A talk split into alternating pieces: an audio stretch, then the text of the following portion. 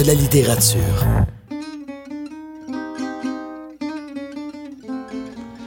Django et compagnie, c'est une série d'entretiens avec des musiciens et des musiciennes de jazz manouche qui animent une communauté qui est en plein essor à Montréal. Interview et musique en direct, Django et compagnie, c'est mercredi à 20h. Salut Montréal, ici le quatrième mur. Il est 15h exactement avec Anna Sanchez euh, dans les studios. Salut Anna. Salut, je suis dans les bacs. On m'entend ou on m'entend pas? Oui, on On t'entend. m'entend, ok, c'est mon retour son. C'est mon, euh, c'est mon retour son euh, qui, qui- qui est mauvais, mais c'est Oui, pas grave. on je, vais, t'entend. je vais maintenir le cap. Oui. On- une grande émission. Hein. Oui, Grande émission. Grande émission. Entrevue, non entrevue dans Radical Lidl. Oui. On a vu le spectacle, on va s'en parler. Il y, a les- il y a The Kills aussi qui sont passés, on va s'en Mhm, parler. Et on reçoit Catherine Vidal et Xavier Nchospé en deuxième partie. Ça commence tout de suite. ます。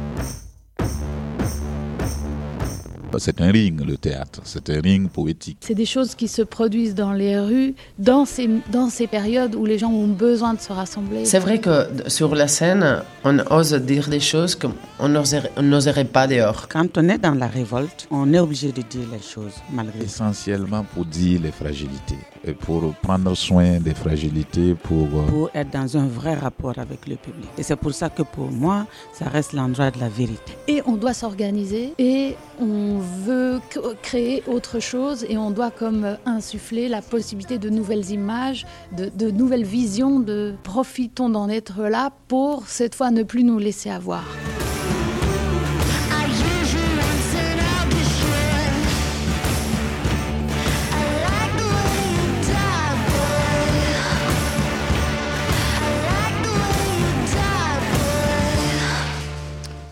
Salut Anna, ça va bien Oui, et toi, Hugo Oui, tout à fait. Euh, c'est un, jour particulier euh, pour nous parce qu'on on avait un début d'année, on s'était dit les, les- les souhaits et Oui. les vœux qu'on voulait artistiquement. Tout à fait. Et cette semaine, deux souhaits sont- se sont réalisés Ouais, puisqu'il y a le spectacle Liebestod ouais.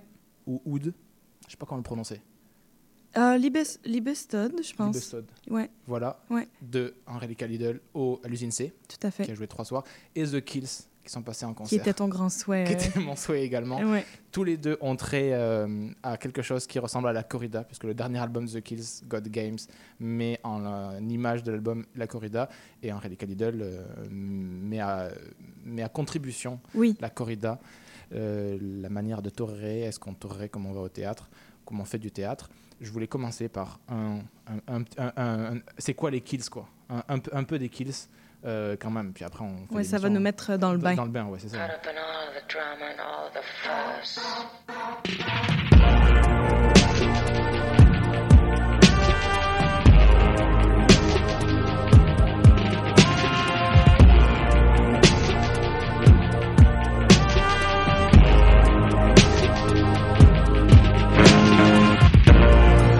I was daydreaming at a hundred. All the drama and all the fuss. By the LAX hanging above us. Like a drone, like a guide. Magic and shit into something, I don't know what. I don't know what. But I know that once I was fresh blood.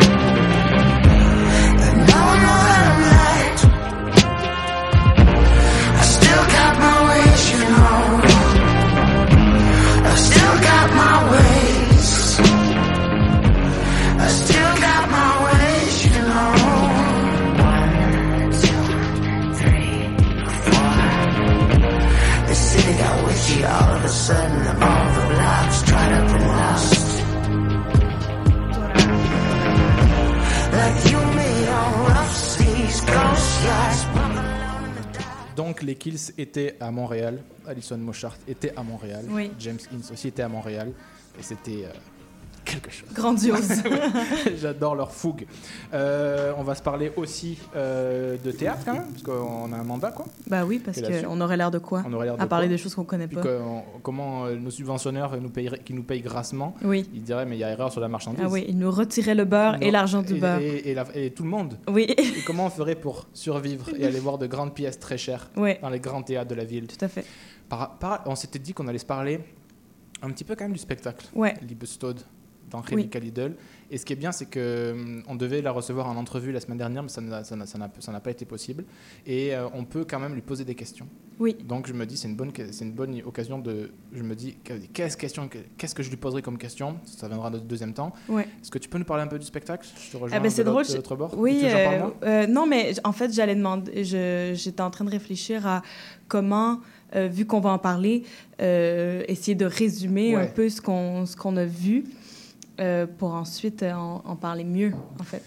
Résumé, le spectacle, ça trait quand même à la, à la performance, Ouais. à la mise en scène de l'artiste, au monologue. Ouais. Il y a une- un moment central du spectacle qui, qui emprunte vraiment des codes du ce qu'on appelle le monologue in, in your face, de euh, l'artiste, le jeu artistique, le jeu du, de Mhm. l'artiste, la personne s'adresse au public avec une critique euh, radicale, violente du Ouais. théâtre, du monde du théâtre, de l'économie théâtrale même. Euh, je ne sais pas si c'est une bonne chose à faire, mais je peux lire euh, le résumé qu'il y a dans la programmation.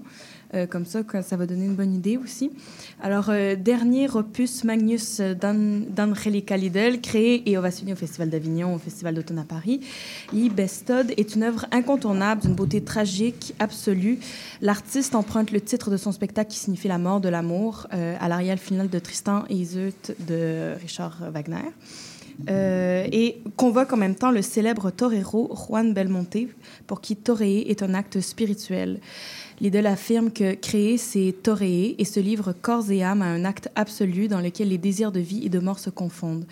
À travers des tableaux scéniques d'une force incandescente qui, qui emprunte autant à des signes iconographiques qu'à la peinture de Francis Bacon, qu'à la euh, symbolique Bacon, je dis Bacon, Bacon, je ne sais jamais, qu'à la symbolique chrétienne et la tauromanquie.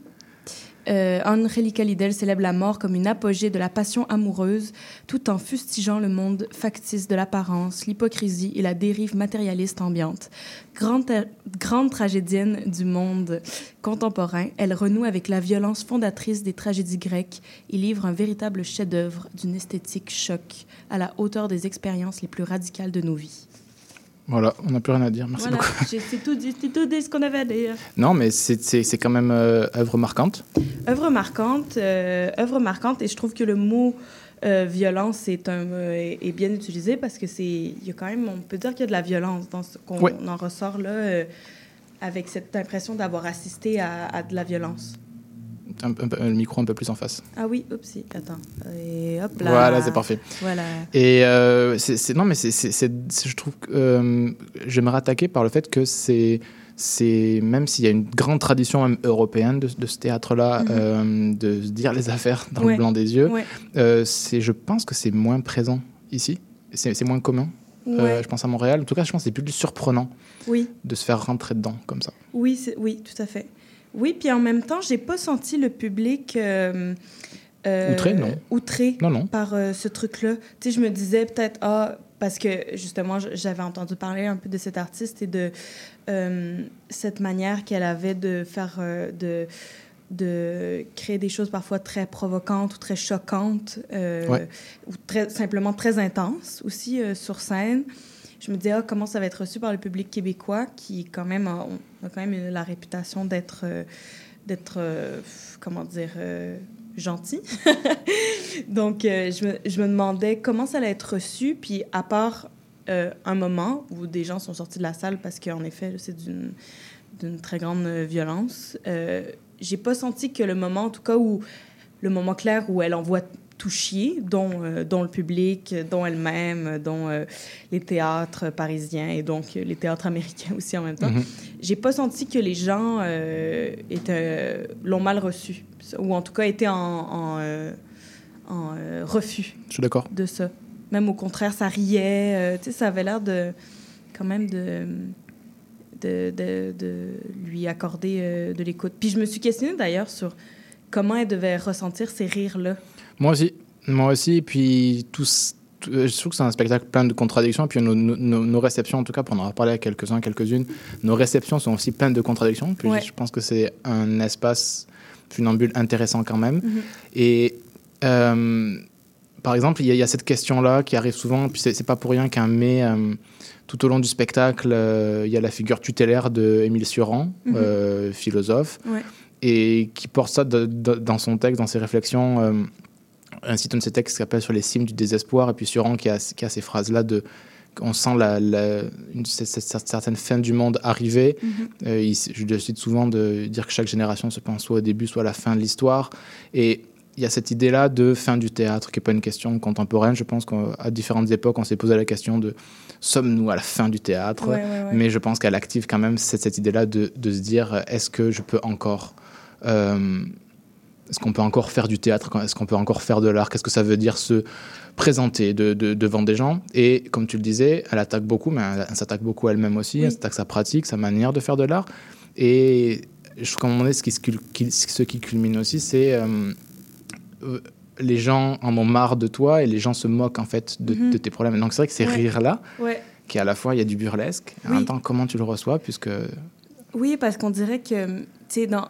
Parce que c'est vrai qu'elle attaque tout le monde, elle dit « Ah, les actrices, c'est les pires », et puis ça rit quand elle dit ce truc-là. Et en même temps, ce qu'on voit, ce qu'on a vu à ce moment-là, depuis le début, est d'une telle euh, noirceur et d'une telle euh, euh, intensité que on dirait que moi, ça ne m'appelait pas à rire. Je me dis, Non. oh non, c'est, je sais pas si elle veut si c'est une blague qu'elle fait ou si c'est de la en- ou en tout cas au moment où elle l'a écrit tu sais je sais pas comment elle le porte encore aujourd'hui. Ça ce serait une question je pense que je serais curieuse de lui poser de comment euh, résonnent ces paroles là qu'elle a écrites depuis un moment là Ben, ça fait un moment qu'elle le tourne ce spectacle je pense.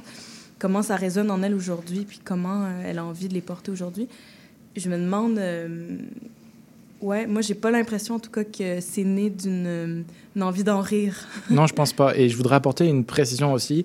J'ai trouvé que ce spectacle, et je trouve que ça- moi, ça m'a beaucoup éclairé parce que, euh, et je me mets là-dedans évidemment, mais je questionne beaucoup l'intérêt de faire du théâtre à charge contre le théâtre quand tu fais du théâtre dans un théâtre. Mhm. C'est-à-dire, de, si tu passes ton temps à, à- à parler du théâtre ou à le démolir ouais dans un théâtre, alors que tu as l'espace, les micros, les projecteurs pour faire autre chose. Mais ce théâtre, ce spectacle-là répondait à une proposition, une invitation de Milo Rau, dont on avait disséqué euh, le dogme avec Zoé il y a quelques Mhm. émissions, euh, qui répondait à une, une invitation de Milo Rau qui était Quelle est ton histoire du théâtre? Mhm. Ouais Je trouve que ça donne beaucoup de sens aussi Oui. à ce spectacle-là. Puis pour moi, c'est un spectacle aussi qui parle pas juste du théâtre au sens où Bien sûr. il y a ce moment donc très clair dans la pièce qui est vraiment un monologue face publique avec un micro où euh, pendant euh, au moins euh, 20 euh, si ce n'est bon peut-être j'exagère 30 minutes mais euh, non euh, quand même une, une bonne période de temps où elle nous parle directement où en fait elle se parle à elle-même et euh, en fait euh, délivre une sorte de monologue euh, euh, où elle ressasse une profonde colère, une profonde tristesse, une, une horreur euh, Ouais. d'elle-même, du milieu, euh, de, de, de, de- d'elle dans ce milieu, de comment ça l'a avalé, puis comment elle se laisse avaler aussi par tout ça. Mais il y a aussi tout autour de ça euh, une vraie euh, performance, en fait, une vraie... Ouais. euh, Ouais, ouais.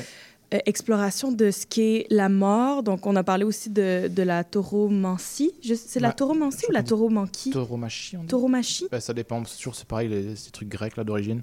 Oui, c'est ouais, bon, on Ça, va tu, dire, dis, on ça, va tu dire prononces le CH quoi. que comme les, les qui grecs ou alors. euh, Ouais, c'est ça. Bon, pas. tauromancie, tauromancie, chi, tauromancie.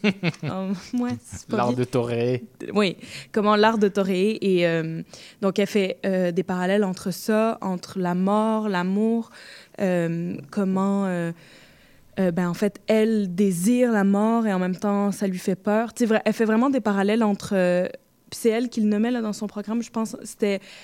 Ça parle de euh, l'amour de la mort et la mort de l'amour. Mhm. Donc, euh, ça, je trouvais aussi que c'était assez puissant et qu'il y avait une. euh, une vraie euh, tentative justement de tragédie euh, contemporaine, donc une vraie euh, incarnation, puissance, une sorte de, de, de quelque chose qui, est, qui a été commis de, de très euh, euh, fort, puis euh, d'assumer. Absolument. Ouais. Euh, absolument. Puis je pense qu'on pourra. euh, je vais mettre un peu de musique pour temporiser, mais je pense qu'on pourrait euh, se lire aussi un extrait Ouais. à la reprise du début en fait du spectacle où on commence avec cette idée-là de ce parallèle entre la torrida, l'art de toréer et l'affrontement et, et le, et le théâtre. Donc on écoute euh, euh, Violence aussi des Idols qui viennent aussi à Montréal plus tard. on va un, nouveau souhait, ouais, un nouveau souhait. Ils viennent à Montréal en septembre prochain, c'est les avec Mother. Et après, on revient sur, euh, sur la Torrida, mais aussi, ils torreraient pas mal, les gars.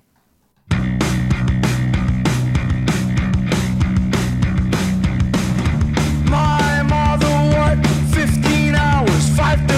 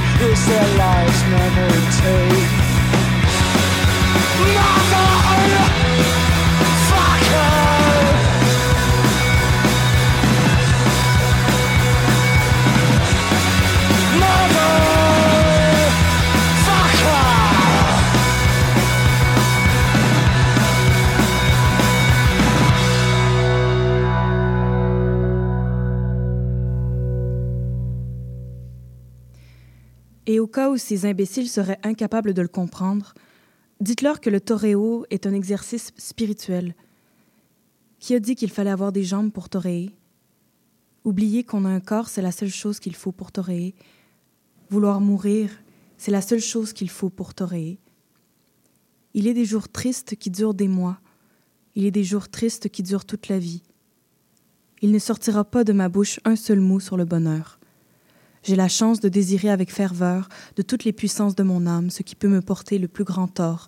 Ainsi seulement, j'ai l'illusion de conjurer le mal. Ce triste coup de corne dont j'ai toujours eu une fervente envie me sauva de bien des coups de corne. La seule façon de se libérer de la mort est de la désirer. Il faut offrir vaillamment au destin l'endroit par où il pourra nous blesser. La fiesta n'est pas destinée au divertissement, elle n'est pas destinée au divertissement. La fiesta est destinée à mettre un nom sur les douleurs. Nous nous tuons par pur amour. C'est la blessure que l'on blesse. Celui qui tue et celui qui souffre et celui qui meurt ressuscite au bout de trois jours. C'est ce que disent les tambours, et aussi les tigres, les lions et les panthères, ils le disent tous, les intestins à l'air. Qui m'interdira de partir en quête d'une belle mort? Soif de frayeur, soif d'horreur et soif de pitié, veut de n'être rien. Je serai toujours inférieur à ce que l'on attend de moi.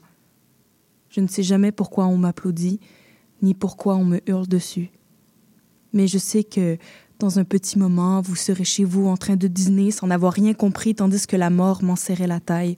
On t'aurait avec Dieu qui tourne autour et dites bien à cet imbécile qui ne comprend rien à rien que la vengeance des critiques ne fera jamais office de plaisir des dieux qu'il écrive avec du sang. Alors qu'il apprendra, alors il apprendra que le sang est esprit. La volonté n'y peut rien. Tomber amoureux n'est pas affaire de volonté. Toréer n'est pas affaire de volonté. On torée comme on est. On torée comme on aime. Début du spectacle, donc euh, une keep du spectacle euh, Liebestod. Mhm. L'odeur du sang ne me quitte pas des yeux, Oui. sous-titre, dans Relica Lidl. Suivi d'un moment. suivi de, de, suivant, suivi de, de moments théâtraux sur scène. oui. Euh, merci pour la Plaisir. lecture. Ça commence bien, ça place le spectacle. Oui. Qu'est- qu'est- Qu'est-ce que tu aimerais lui demander Qu'est-ce que- qu'est-ce que j'aimerais lui de- de- demander Depuis que je peux lui poser des questions, je, je, je me, ça me hante. Ben, euh, on dirait que pour ça, il faudrait qu'on- que je parle de moments qui m'ont marqué, notamment euh, ben, de ce moment où elle se, elle se coupe sur scène. Tu sais, je sais, oui, il y a un qui- moment, de, est, euh, une ouverture de scarification. Oui, c'est ça, Au qui est niveau des genoux et des, et des, des poignets. Oui, c'est ça. Qui est, euh, bah, qui est réel, en fait, qui n'est pas, euh, qui est pas euh, euh, représenté, qui est, qui est vraiment performé. Et donc, qui est très, très, très, très perturbant sur plein de, à plein niveau. Et moi, je me demande, je sais qu'elle, dans sa démarche, euh, elle, a comme ligne de conduite de représenter des choses qui sont vraies sur scène. Donc, euh, d'où euh, le fait, je pense, de l'avoir fait pour de vrai. Et comment elle le fait à chaque soir, ça aussi, je me pose la question. Mais la question que j'aurais à lui poser, c'est ça, c'est... en fait, est-ce que elle espère laisser quelque chose chez les gens ou elle fait du théâtre pour elle? En fait, ce qui serait, puis sans jugement, là, tu sais, parce que je pense aussi qu'on fait du, tu sais, euh, ça peut vraiment être les deux, mais je serais curieuse de savoir si euh, elle fait du, théâtre pour, euh, ben, parce que, ben, comme elle le dit en fait aussi dans le spectacle, par pur besoin d'amour, puis par, par pur besoin d'expression, puis que c'est comme ça qu'elle qu'elle exprime ses sentiments. Mais est-ce qu'elle espère quand même nous laisser quelque chose? Parce que c'est un peu... moi, je me suis demandé, en fait, euh, parce que justement, elle nous envoie tellement chier. Bon, elle s'envoie chier, elle envoie chez tout le monde. Mais je me suis demandé si elle avait envie qu'on soit là ou, euh, ou en fait, si elle avait envie de nous laisser quelque chose ou si nous, on était là que pour elle, en fait. C'est très intéressant parce que je trouve que ce, le, le moment du monologue adressé public, long monologue, tu disais 20-30 minutes, je sais pas si c'est pas plus. Ouais, ouais, peut-être c'est plus. vrai- Non, mais je sais pas, Ouais. mais c'est vraiment un long moment Ouais. et ça bouge pas. Il y a un micro et ça, on ne décolle pas de la place et on se, le- on se fait dire des, des- des- des- des affaires. Et, mais ce monologue-là vient en contrepoint de tout le début et le monologue vient presque en contradiction avec ce qu'elle a, ce qu'elle a fait avant, puisqu'elle vient dire euh, le public en a marre de tes scarifications, le Mhm. public en a marre de tes, de, t- de tes lames, de tes larmes, de ton sang. Mhm. Donc y a- y ce monologue-là, il vient aussi contredire ce- le- le- le- le- les gestes qu'elle pose Mhm. et notre propre réception. Euh, euh, elle- en a marre des, euh, des fans de son théâtre, elle en a marre des admirateurs de son Ouais. théâtre, des admiratrices de son théâtre. Et, et donc, ce, ce monologue-là vient aussi en contrepoint de tout ça, et j'imagine aussi en contrepoint d'une carrière, parce que je, euh, ça s'appelle ça Histoire du théâtre 3, ça vient en réponse à plusieurs spectacles, donc il y a- y, toute une mise en, une mise en scène de, de- de vie aussi, d'expérience théâtrale. Et cette question-là, quand je disais au début de l'émission, de euh, est-ce la fin du théâtre ou de son théâtre, impose cette question-là quand même, de, Mhm. de dire est-ce Ouais. que eh, on en a marre de toi? Ouais, ouais. on, en, on en- on en a marre de toi, le public en a marre de toi. Il n'y aura personne à ta mort pour récupérer tes cendres. Oui. Et, et, et donc, oui, il y a- y a, certes- on est dans une forme de spectacle, donc il y a une mise en scène, mais il y a- je pense qu'il y a une vraie sincérité dans, dans ce, ce moment-là et d'a- et d'adresse qui questionne une des questions fondamentales, j'ai l'impression, dans l'art, l'art vivant, toute euh, euh, performance et, euh, et, et médium confondus, et qu'est-ce qu'on vient faire devant les gens Oui. Et qu'est-ce que viennent faire les gens de, Ouais. devant nous Oui. Cette question-là de la promesse, cette question-là de la parole, qu'est-ce qu'on vient voir, qu'est-ce qu'on attend Qu'est-ce qu'on attend de l'artiste Oui. Euh, Qu'est-ce que l'artiste attend du public Euh, Est-ce qu'il est, qu'il est en droit d'attendre quelque chose du public? Est-ce Ouais. que le public est, est en droit d'attendre quelque chose de Oui, c'est ça. Mais c'est alors que, ben c'est, oui, mais c'est comme si elle avait un peu inversé euh, ce rôle-là qui est à la base, j'ai l'impression, en tout cas dans la tendance, souvent c'est le public qui attend quelque chose de l'artiste. Puis l'artiste en, en retient euh, évidemment des choses, mais c'est quand même, euh, et puis c'est souvent ce qu'on dit, c'est on fait ça pour les gens, on fait ça. hein. Et, c'est comme si, en tout cas avec ce monologue-là, elle avait vraiment inversé ben, ce- cette relation-là en disant, ben non, en fait, c'est moi qui ai besoin, euh, vous êtes là que pour moi, vous- j'ai besoin de vous, j'ai besoin que euh, vous m'écoutiez pour moi pour euh, pouvoir me sauver moi, pour pouvoir euh, survivre, ou parce que le travail, c'est toute ma vie. Et, et c'est vrai qu'on n'est pas habitué à être dans cette position-là.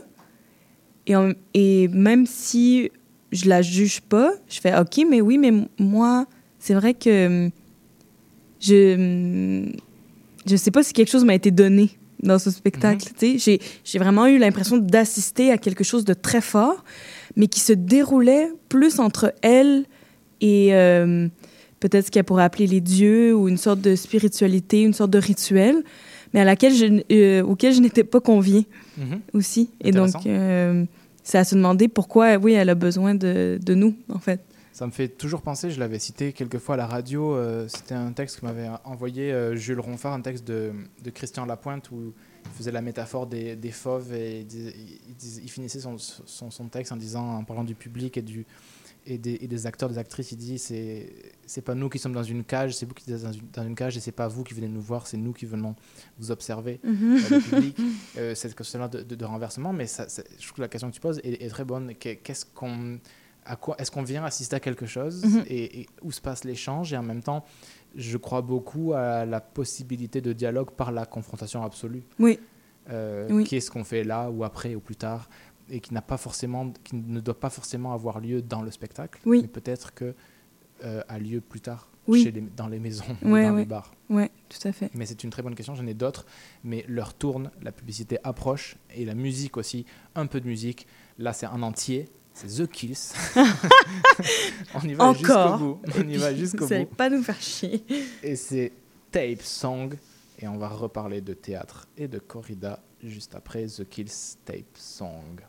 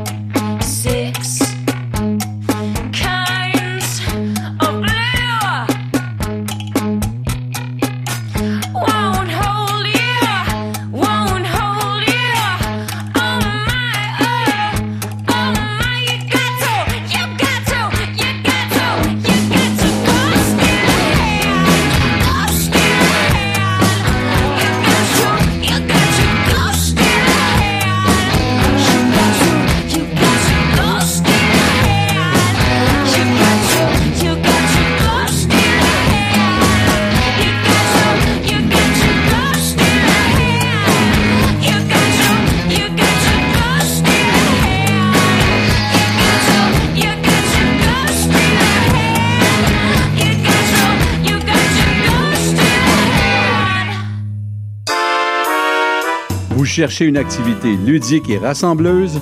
Inscrivez le Bingo Radio de CIBL à votre agenda. Chaque semaine, courez la chance de gagner 3500 dollars en prix. Invitez vos amis et jouez avec nous tous les dimanches dès 13h. Pour participer, procurez-vous les cartes de jeu du bingo de CIBL dans un point de vente près de chez vous. Pour trouver des lieux, visitez notre site web au cibl1015.com sous l'onglet Bingo Radio de CIBL. À dimanche prochain et bonne chance! C'est l'émission qui plonge chaque semaine dans un courant musical fascinant, ses origines, ses meilleures chansons et ses artistes. Joignez-vous à moi, Sophie Chartier et mes invités les vendredis à 20h30 sur les ondes de CIBL 101.5 pour un voyage de musique et de découverte. CIBL 101.5 Montréal. 101.5 Montréal, le quatrième mur, avec Anna Sanchez qui feuillette des feuilles. Oui, des feuillette des feuilles. Montre. Ah, c'est magnifique. Incroyable. non, mais là, on est vraiment dans le. Ouais, dans- là, ouais. c'est radio, là. On est vraiment dans la radio, on est vraiment dans, dans, dans le, dans, Ouais. le- dans la production radiophonique. On se parlait du spectacle dans Redica Lidl, Liebestod, au théâtre comme la Tauromachi. Oui. Est-ce que tu as déjà vu une corrida, toi? Jamais. Jamais. Jamais de la vie. Moi, moi j'en ai vu une une fois. C'est vrai? Mais c'était plus un spectacle. Ouais, c'était en Espagne. Puis c'était plus un.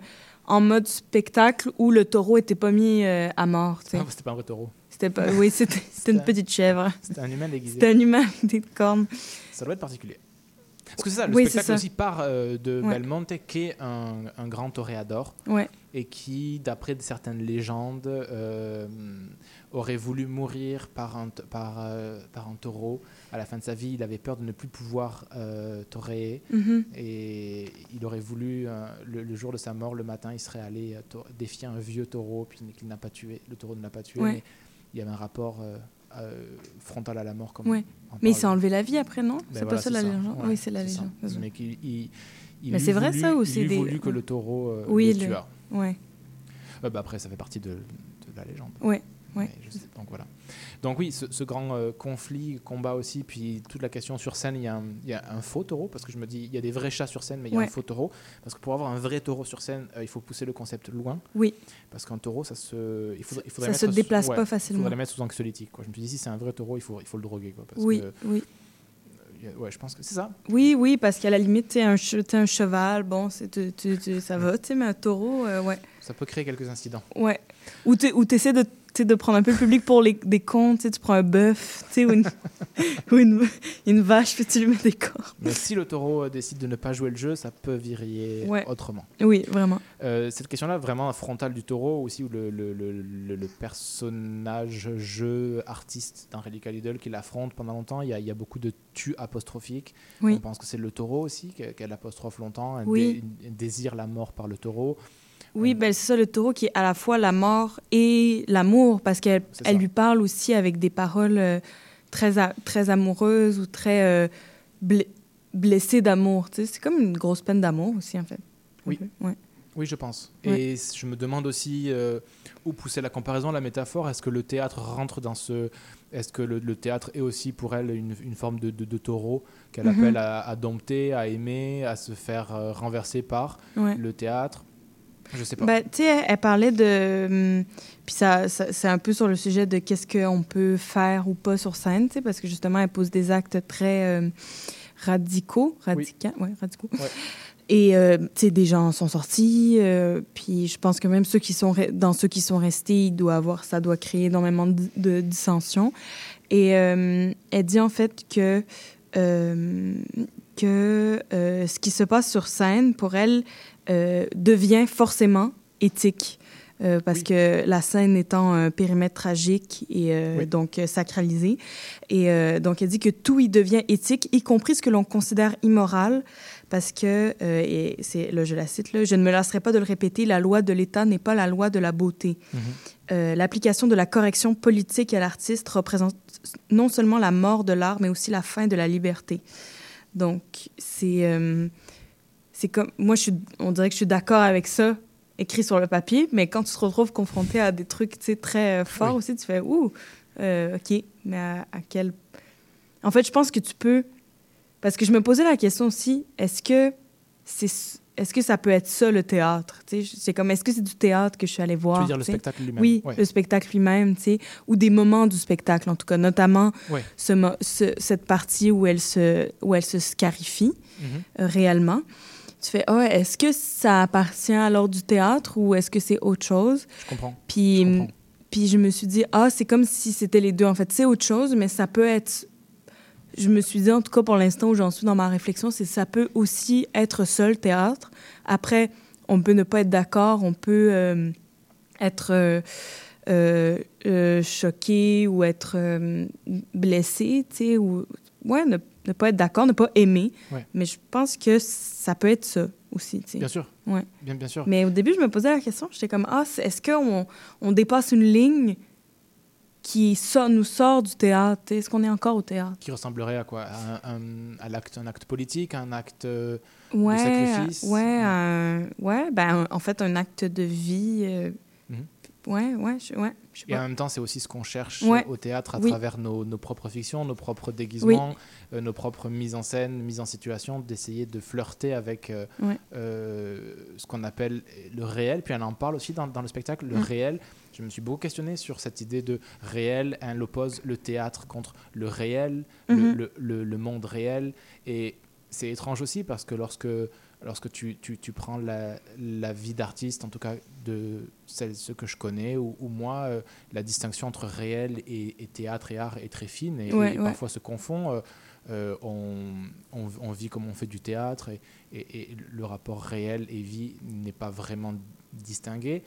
Et moi, je, trouve que ça pose une question aussi euh, fondamentale et je pense pas qu'on va la trancher euh, dans les dix prochaines minutes, mais cette question-là de euh, qui évidemment qui m'agace dans le spectacle, qui m'agace parce que je le fais. Ouais. En- en- non, mais c'est vrai.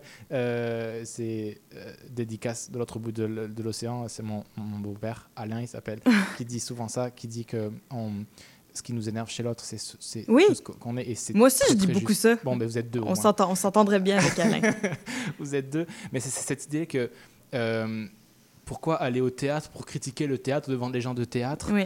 Alors qu'on a envie de pousser les, les- les frontières, pousser les limites et qu'on Oui. a envie de retrouver cet espace sacré-là qui est de parler à plus grand, parler aux dieux, Oui. parler aux autres. Mais ça, je trouve qu'il y avait ça dans le spectacle. Je aussi. suis d'accord avec toi. C'est pour ça que c'est plein de contradictions. Oui, Mais qu'en même temps, ouais. son, son monologue, son- ce- ce- à la fois diatribe et dithyrambe aux dieux, Ouais. et, aussi, euh, et, et aussi une critique de ce qu'on vient faire là. Et t'as envie de dire, il ne tient qu'à toi, qu'à nous, d'inverser la, la courbe, de changer radicalement. Mhm. Et puisque tu as euh, le micro, les, les projecteurs, puisque tu as les subventions, les Ouais, théâtres ouais. en coproduction, qui Fais sont ce avec que toi, tu veux. Fais ce que tu veux. Euh, propose une manière radicalement nouvelle d'imposer euh, Ouais. la, la joie et, et l'amour et Ouais. de détruire le théâtre sans forcément en faire une autre critique. Oui. Et en même temps, qu'est-ce qu'on est bien placé pour parler? Ben, c'est ce que je dis. et en même temps, euh, lorsqu'on nous tend les, des subventions, on va dire OK, Ouais, super. on va y aller. Et on va, di- on va lui dire ses affaires au théâtre. Non, mais ça pose une question de, de subversion et de Mhm. subversif. Est-ce que euh, être subversif au théâtre, c'est critiquer le théâtre alors qu'il y a, y a des combats et des souffrances qui dépassent nos, nos, nos- nos quatre murs et que on veut, on veut les- Est-ce que- tu vois ce que je veux dire? Oui, oui, oui, je vois. On- mais c'est ça, on dirait que ça m'a moins euh, marqué, je pense, que toi, ce passage, euh, cet aspect-là du spectacle. Euh, on dirait que j'ai, oui, c'était plus, pour moi, j'étais plus dans un peu le, justement, le rituel. J'avais plus l'impression, puis tu sais, justement, de reprendre ces codes-là du rituel aussi, de, ben, du sang, de la fumée, de la danse de l'animal, tu sais. Puis c'est ça aussi, elle se fait saigner comme on saigne les bêtes, là, tu sais. Euh, Fait que euh, c'est... J'étais plus là-dedans, puis d'une sorte de, de sa de sa douleur, de son de ce dialogue-là avec la mort, que dans la critique du milieu théâtral qui a à ce moment, qui a un certain moment, mais qui est passé un peu plus, qui était plus euh, pas, je dirais pas anodine, mais moi ce qui m'a marqué c'était plus son son sa profonde détestation ben, d'elle-même. En tout cas, j'étais plus été marquée par sa, sa violence que les violences de ses propos que ses propos. Ouais, je sais pas comment dire. Non, non, je comprends très bien. Et puis, je pense qu'on va faire, c'est lui poser ces questions-là dont on elle nous, a permis de lui poser des questions. On va lui poser des questions, puis on va les. Ce sera par échange écrit, puis on, on, on les lira Ouais. à l'antenne. Si on est d'accord. Oui, on oui. les lira à l'antenne en toute transparence. Non, non, mais c'est vrai. Je pense que ça, ça peut être une bonne chose à faire. Mais moi, je voulais aussi dire, je- ce qui m'était resté aussi à la fin, c'est, je sais pas pourquoi, mais j'ai malgré tout euh, les contradictions, les jeux euh, intello-européens, Mhm. euh, l'entre-soi, j'ai toujours plus envie d'être avec elle que contre elle, Oui. parce que j'ai l'impression que l'horizon qu'elle définit, euh, le théâtre qu'elle appelle malgré tout, Ouais. j'ai envie de, de- de- de le- de l'entendre. et je suis avec elle, j'ai Oui. envie, que ce soit celui-là. Ben, tu vois, c'était une des questions que j'allais poser. Est-ce que tu iras voir son prochain spectacle si elle vient? Oui, Ouais. définitivement. Définitivement, et, et- et avec ses contradictions, ses enthousiasmes, ses, ses billes noires, sa, compagnie s'appelle Atrabilis, c'est la bille Ah, ouais, noire, c'est ouais. la, la- la- la mélancolie. Ouais. Euh, avec tout ça, j'ai envie de, euh, que, ce, que cet horizon-là et que cette parole-là euh, e- existe et triomphe quelque part. Mhm. de, de, de- de démonter euh, les théâtres parisiens, comme elle dit, qui font du Jeunet sans Jeunet, qui font du Fassbinder sans Fassbinder, du Pasolini sans Pasolini, Mhm. D'accord à 100%. Ouais. De, de- de faire de ces, de ces gens-là du théâtre des hashtags Ouais. et, et de, et, et de revenir euh, à, à cette certaine radicalité hors du euh, ce qu'elle nomme souvent des, des fonctionnaires techniciens. Donc j'ai envie d'être avec elle. Aurais-tu une dernière phrase avant Oui, ben, c'est- elle qui dit, euh, ben, ça appelle ça aussi, là. Elle dit je, je, plaide, je plaide pour un art irresponsable et pour le terrorisme de la beauté. Donc, tu sais, je pense que c'est pas mal pour finir, non? C'est très très bien. Redis-moi redis-moi ça. Alors, je vais le dire plus lentement. je plaide pour un art irresponsable et pour le terrorisme de la beauté. Où est passé le vrai désir d'être vivant Les envolées sauvages et les nuits éblouissantes Je sais, c'est trop facile de dire que c'était mieux avant Sous les pavés, la plage, sous le sable, le ciment Et plus les années passent, plus y a tout qui part en couille Nous sommes les derniers fous au milieu de la foule? Mais faut pas que je désespère, non Il reste des choses à faire Y'a tout qui reste à faire. Y'a tout qui reste à faire. Sous les pavés, la plage. Sous le sable, le ciment.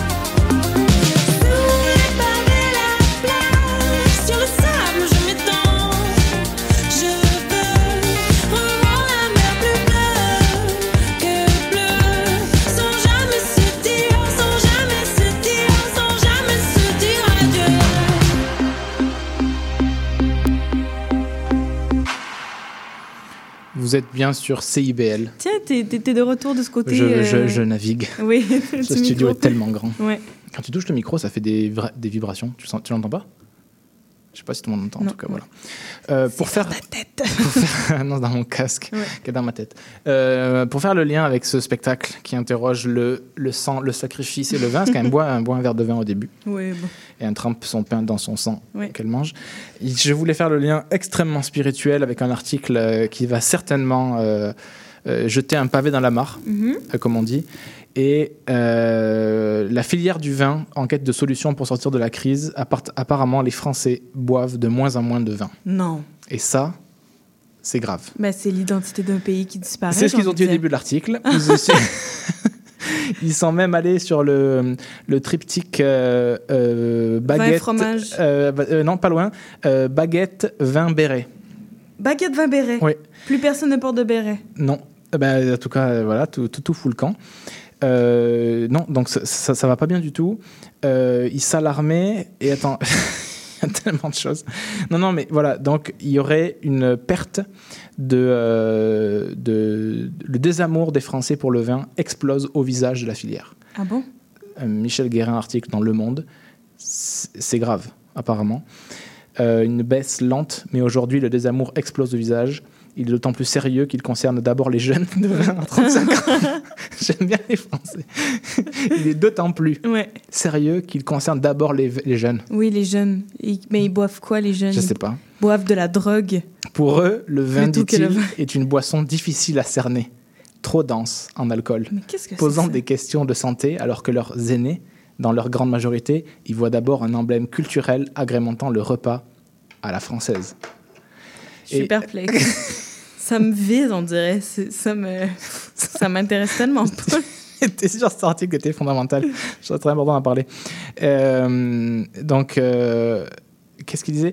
Ah, Ça, c'est vraiment insignifiant. Puis il disait que ça faisait par contre, et ça c'est d'autant plus grave, Oui. ça faisait le grand bonheur des nouveaux bars ou des caves qui proposaient de l'alcool sans alcool. Oui. Et ça, c'est ça, c'est pas rigolo. Mais donc c'est l'alcool qui dérange Je sais pas. plutôt que le goût. C'est très étrange. Je sais pas. Je sais pas quoi te, te dire à tout ça. Mais c'est vrai que même ici, il y a quand même une tendance où les gens, les gens euh, j'ai l'impression, boivent de moins en moins. Ah bon? Mais après, on n'est pas français, donc peut-être que c'est moins dans... Je sais pas. Tu sais, on dirait que c'est quand même... Bon, c'est peut-être parce qu'on vieillit aussi. Mais peut-être, que- je sais pas, moi, dans mon entourage, il y a de moins en moins de gens qui, qui, qui boivent. Attention, je continue l'article. Ça, c'est un autre article. Parce qu'il y en a plus. Il y en a trois articles Eh, du, me- du 24 février. Ça me vide l'âme, on dirait, tellement ça m'intéresse Oh, pas. je peux y aller encore un peu ou pas Bah oui, oui, vas-y. Ophélie Neyman, du 24 février aussi, qui dit Augustin Laborde, lui, se frotte les mains. C'est qui, Augustin Laborde? J'y viens. Ah oui. Sa cave, le pan qui boit, dans le 19e arrondissement parisien, est consacré aux boissons sans alcool pour adultes. Il note que la bière sans alcool reste une valeur sûre, mais que le vin sans alcool attire toujours plus de curieux. Citation Nous en avons vendu en janvier deux à trois fois plus que les autres mois. Mais c'est du jus. Mais pourquoi il- C'est du jus de raisin. c'est du jus En fait, nous avons vécu ce que les autres Pourquoi cavistes du vin sans vivent alcool durant le mois de décembre, s'amusent le trentenaire dans un décor saumon et bleu pastel. Donc, apparemment, s'en ça va pas-. Ça va pas bien. Non. Dé- on parle de dégringolade spectaculaire, mise en cause le dry January. Qui pourtant n'a pas été su- assumé jusqu'au bout par beaucoup de Français. Ben, par beaucoup, euh, énormément, beaucoup de monde. 1 sur 5 le tient, Oui, donc 4 sur 5 ne le ne tiennent pas. L'aven- L'avenir s'annonce plus sec encore. Plusieurs régions viticoles pronostiquent de grosses pertes de marché. Non, mais peut-être peut-être- peut-être c'est dramatique, peut-être qu'on rigole, et peut-être que c'est très grave. Mais voilà, Mais- est-ce que ça dit quelque chose d'un changement de culture? Qu'est-ce qui se passe si on boit plus de vin en France? Est-ce que c'est le, est-ce qu'il faut changer le pays? Est-ce Qu'est-ce qui se passe? Écoute, je pense Est-ce que que de nous le- deux, t'es le mieux placé pour en parler, hein, parce que... T'en t'en consommes, hein Ouais. Pourtant. parce que... euh, Non, mais Je peux te dire que... Est-ce que est-ce que Du jus. est-ce que c'est le rapport au sacré Enfin, est-ce qu'en réalité a la raison Parce qu'un prêche beaucoup ça dans son spectacle, ce que Ouais. je trouve très juste, hein, une perte de l'esprit, une perte du sacré, ce qu'elle appelle esprit au long du spectacle. On, on Mhm. perd le sacré pour des euh, la raison résonante euh, française Oui. du siècle des Lumières. On a tout expliqué, on a aboli Dieu, on a tué Dieu. Mais est-ce que finalement euh, la perte de vin n'est pas un, un retour à la, à la- la fin du sacrifice Sinon, on, on ne boit plus en l'honneur des dieux. Qu'est-ce qui se passe Mais ça fait longtemps qu'on boit plus en l'honneur des dieux. Ouais, c'est pas faux. même. Deux, trois jours, c'est vrai. Ça fait au moins deux... Ça fait une bonne, une ça, bonne fait, ça fait semaine une bonne semaine et demie qu'on voit plus en l'honneur des dieux. depuis la dernière relâche. Mais euh, qu'est-ce que ça veut dire? Trois articles en, en 24 heures. Je sais pas, moi, on dirait que j'aurais eu tendance à dire, euh, avec, je sais pas, avec la pandémie, avec tout ça, Mhm. qu'au contraire, ça aurait augmenté, tu sais, que les gens vont de moins en moins bien, Ouais, je crois qu'il y a une de plus en ouais. plus. Il y a une rebaisse. Peut-être qu'on prépare les Jeux Olympiques. hein. Ah oui, peut-être. Peut-être qu'on prépare les, les JO. Tout le et que- monde, tout le monde prépare Peut-être les qu'on prépare Jeux tout le monde les Jeux Olympiques pour être prêt, quoi. Mais en effet, on sort du- de, de- des résolutions de fin d'année, là, tranquillement, là, euh, de début d'année. Ouais, tranquillement, ça va s'étioler, tout le monde va recommencer à boire. À boire du vin, Oui, on espère. hein. oui. Ben, en fait, j'en sais rien, mais C'est grave, tu t'en rends pas compte. Non, je me rends pas te rends pas compte. compte de ce qui se passe. J'en ai rien à foutre. c'est- tout le sacré qui fout le camp. Ouais, c'est toute peut-être. une, c'est une grande culture qui fout le camp. Ouais, peut-être. Ça, ça a plus du tout. hein. Oui, on, on veut plus s'enivrer, Ouais, exactement, c'est ça qu'il faut dire. c'est ça. On veut plus s'enivrer. On veut plus s'enivrer. Acheter. Acheter. Acheter de quoi vous On enivrer. est trop dans, le, dans la bourse. Voilà. On veut du, du rationnel Mais au contraire, trébuchant. au contraire euh, Ouais, euh, on vit sur des sociétés qui ont vraiment industrialisé et capitalisé euh, l'alcool. C'est un énorme marché. Là. Ouais. Ici, le, C'est un business. hein. c'est un gros business. ouais. Donc voilà. Finalement, on a moins de tenue que ce que je pensais, tu vois. On est vite arrivé à la conclusion de on n'a pas de conclusion, on sait pas quoi en faire. Mais qu'est-ce, mais que Mais tu c'est veux ça, que je te dise mais Les Français boivent moins d'alcool. C'est euh. qu'est-ce que je dis non plus, je, je- je n'en sais rien. Mais surtout que moi, ce que pour l'instant, ce que, ce que je remarque, c'est que c'est pas vrai. Euh, D'un point de vue empirique, oui, oui, socio-empirique, oui, c'est faux. c'est faux. C'est vrai. Du point de vue de mes quatre copains français que j'ai, c'est faux. On va leur répondre. Oui, c'est vrai. Je vous ai suivi un peu à la colline quand vous, quand jouiez après le spectacle. Quoi Vous Oui. n'étiez pas dans les statistiques basses. hein? Non, mais c'est peut-être depuis qu'on joue plus. ça a baissé. Ouais, je dis rejouer les spectacles, Oui, c'est ça. Rejouer les spectacles qu'on puisse boire, s'il vous plaît. Ça, ce serait un bon plan marketing. Oui. Faites jouer plus des artistes. Oui, ils vont boire. On vous promet. Parce que ça, en plus, ça, c'est sûr que c'est vrai. On s'engage. Ah oui, on s'engage à boire plus. On- On, on s'engage. À que chaque fois qu'on jouera, on va boire on plus, boira. Plus, de, plus que chaque soir. Oui. Si vous nous prolongez d'une semaine, Ouais. c'est exponentiel. Oui, c'est comme des supplémentaires. Oui. C'est fou. Ouais. Ouais, alors je sais pas. Mm. C'est c'est une tristesse. hein. On On sait plus comment s'enivrer, quoi. Ouais. Il avait raison, Baudelaire. Ou est-ce que c'est au contraire que les gens euh, trouvent comment s'enivrer différemment? Mhm. Mhm. Par euh, La quoi. poésie, tout le monde récite des En fait, vers. c'est ça. Il y a- Ouais. Peut-être qu'il y, a- il y a une contre-étude Ouais. qui montre que la vente de poésie contemporaine Ouais. a quadruplé Oui, depuis. depuis le dry January 2024. Voilà. Donc, en fait, c'est une très bonne solution. Ouais. Tout ceci est intéressant. Ouais. Alors que je lance encore de la musique euh, avant de recevoir notre, notre, grand entretien Oui. de, de- de la journée, qui, qui sont, qui est l'entretien est donc au singulier et Catherine Vidal Oui. et Xavier Nchospé qui ont pris la direction du théâtre. Ah, ils, d'ailleurs, ils arrivent, tu vois. Ils arrivent. Donc dis des phrases, je mets de la musique. Oui, très bien. Donc, euh, on les reçoit donc euh, dans quelques instants dans le studio. On va parler donc euh, de leur vision euh, pour euh, les choses qui s'en viennent. On a très hâte de parler de tout ça avec eux. Les voilà qui rentrent dans le studio à l'instant. Et Hugo qui va lancer quelque Tu veux que chose. je mette quoi comme musique? Ben, je sais pas. T'avais prévu quoi? Je sais pas, je voulais mettre un truc genre, je sais pas trop. Est-ce que tu as un truc en particulier? Est-ce que, tu, est-ce que tu veux un genre particulier? Tu vois, j'ai rien là. Moi, j'aimerais bien euh, Commandante euh, Che Guevara. C'est vrai? Ouais. Attends, je l'avais en plus tantôt. Ouais, c'est pour ça que je veux dis vraiment ça. ça Ben, pourquoi Ok. pas Ok, on y va. C'est toujours bon. Donc là, donc là, là, ça va être du gros euh, Hasta siempre, quoi. Ouais. Bah écoute, euh, moi, je, moi, je suis d'accord. hein. Let's go. On y va. hein. La primera canción está escrita cuando nuestro comandante en jefe leyó la carta de despedida del Che.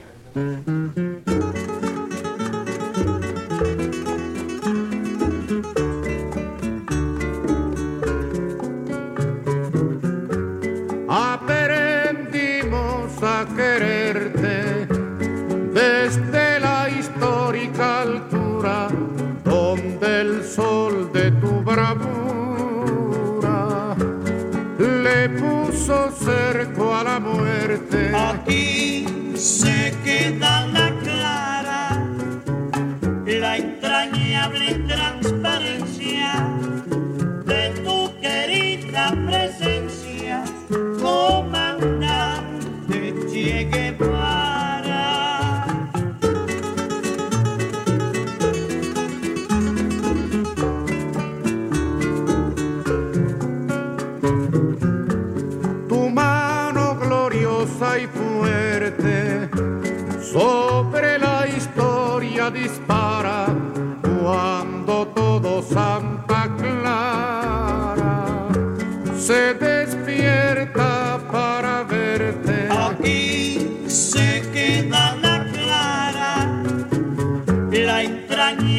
transparencia de tu querida presencia, comandante Che Guevara.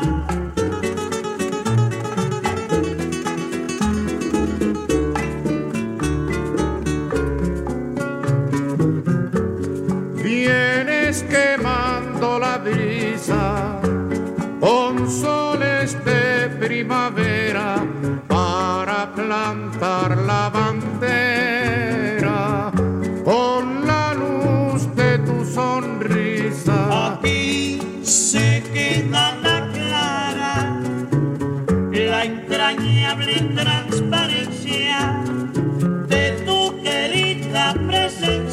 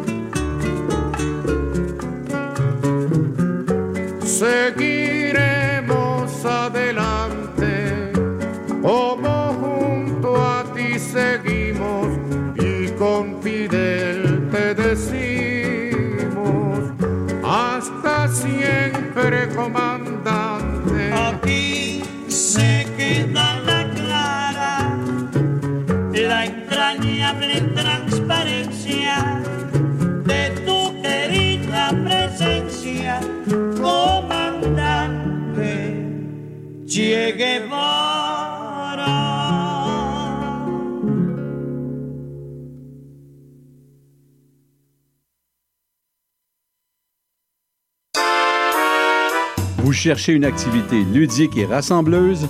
Inscrivez le Bingo Radio de CIBL à votre agenda. Chaque semaine, courez la chance de gagner 3500 dollars en prix.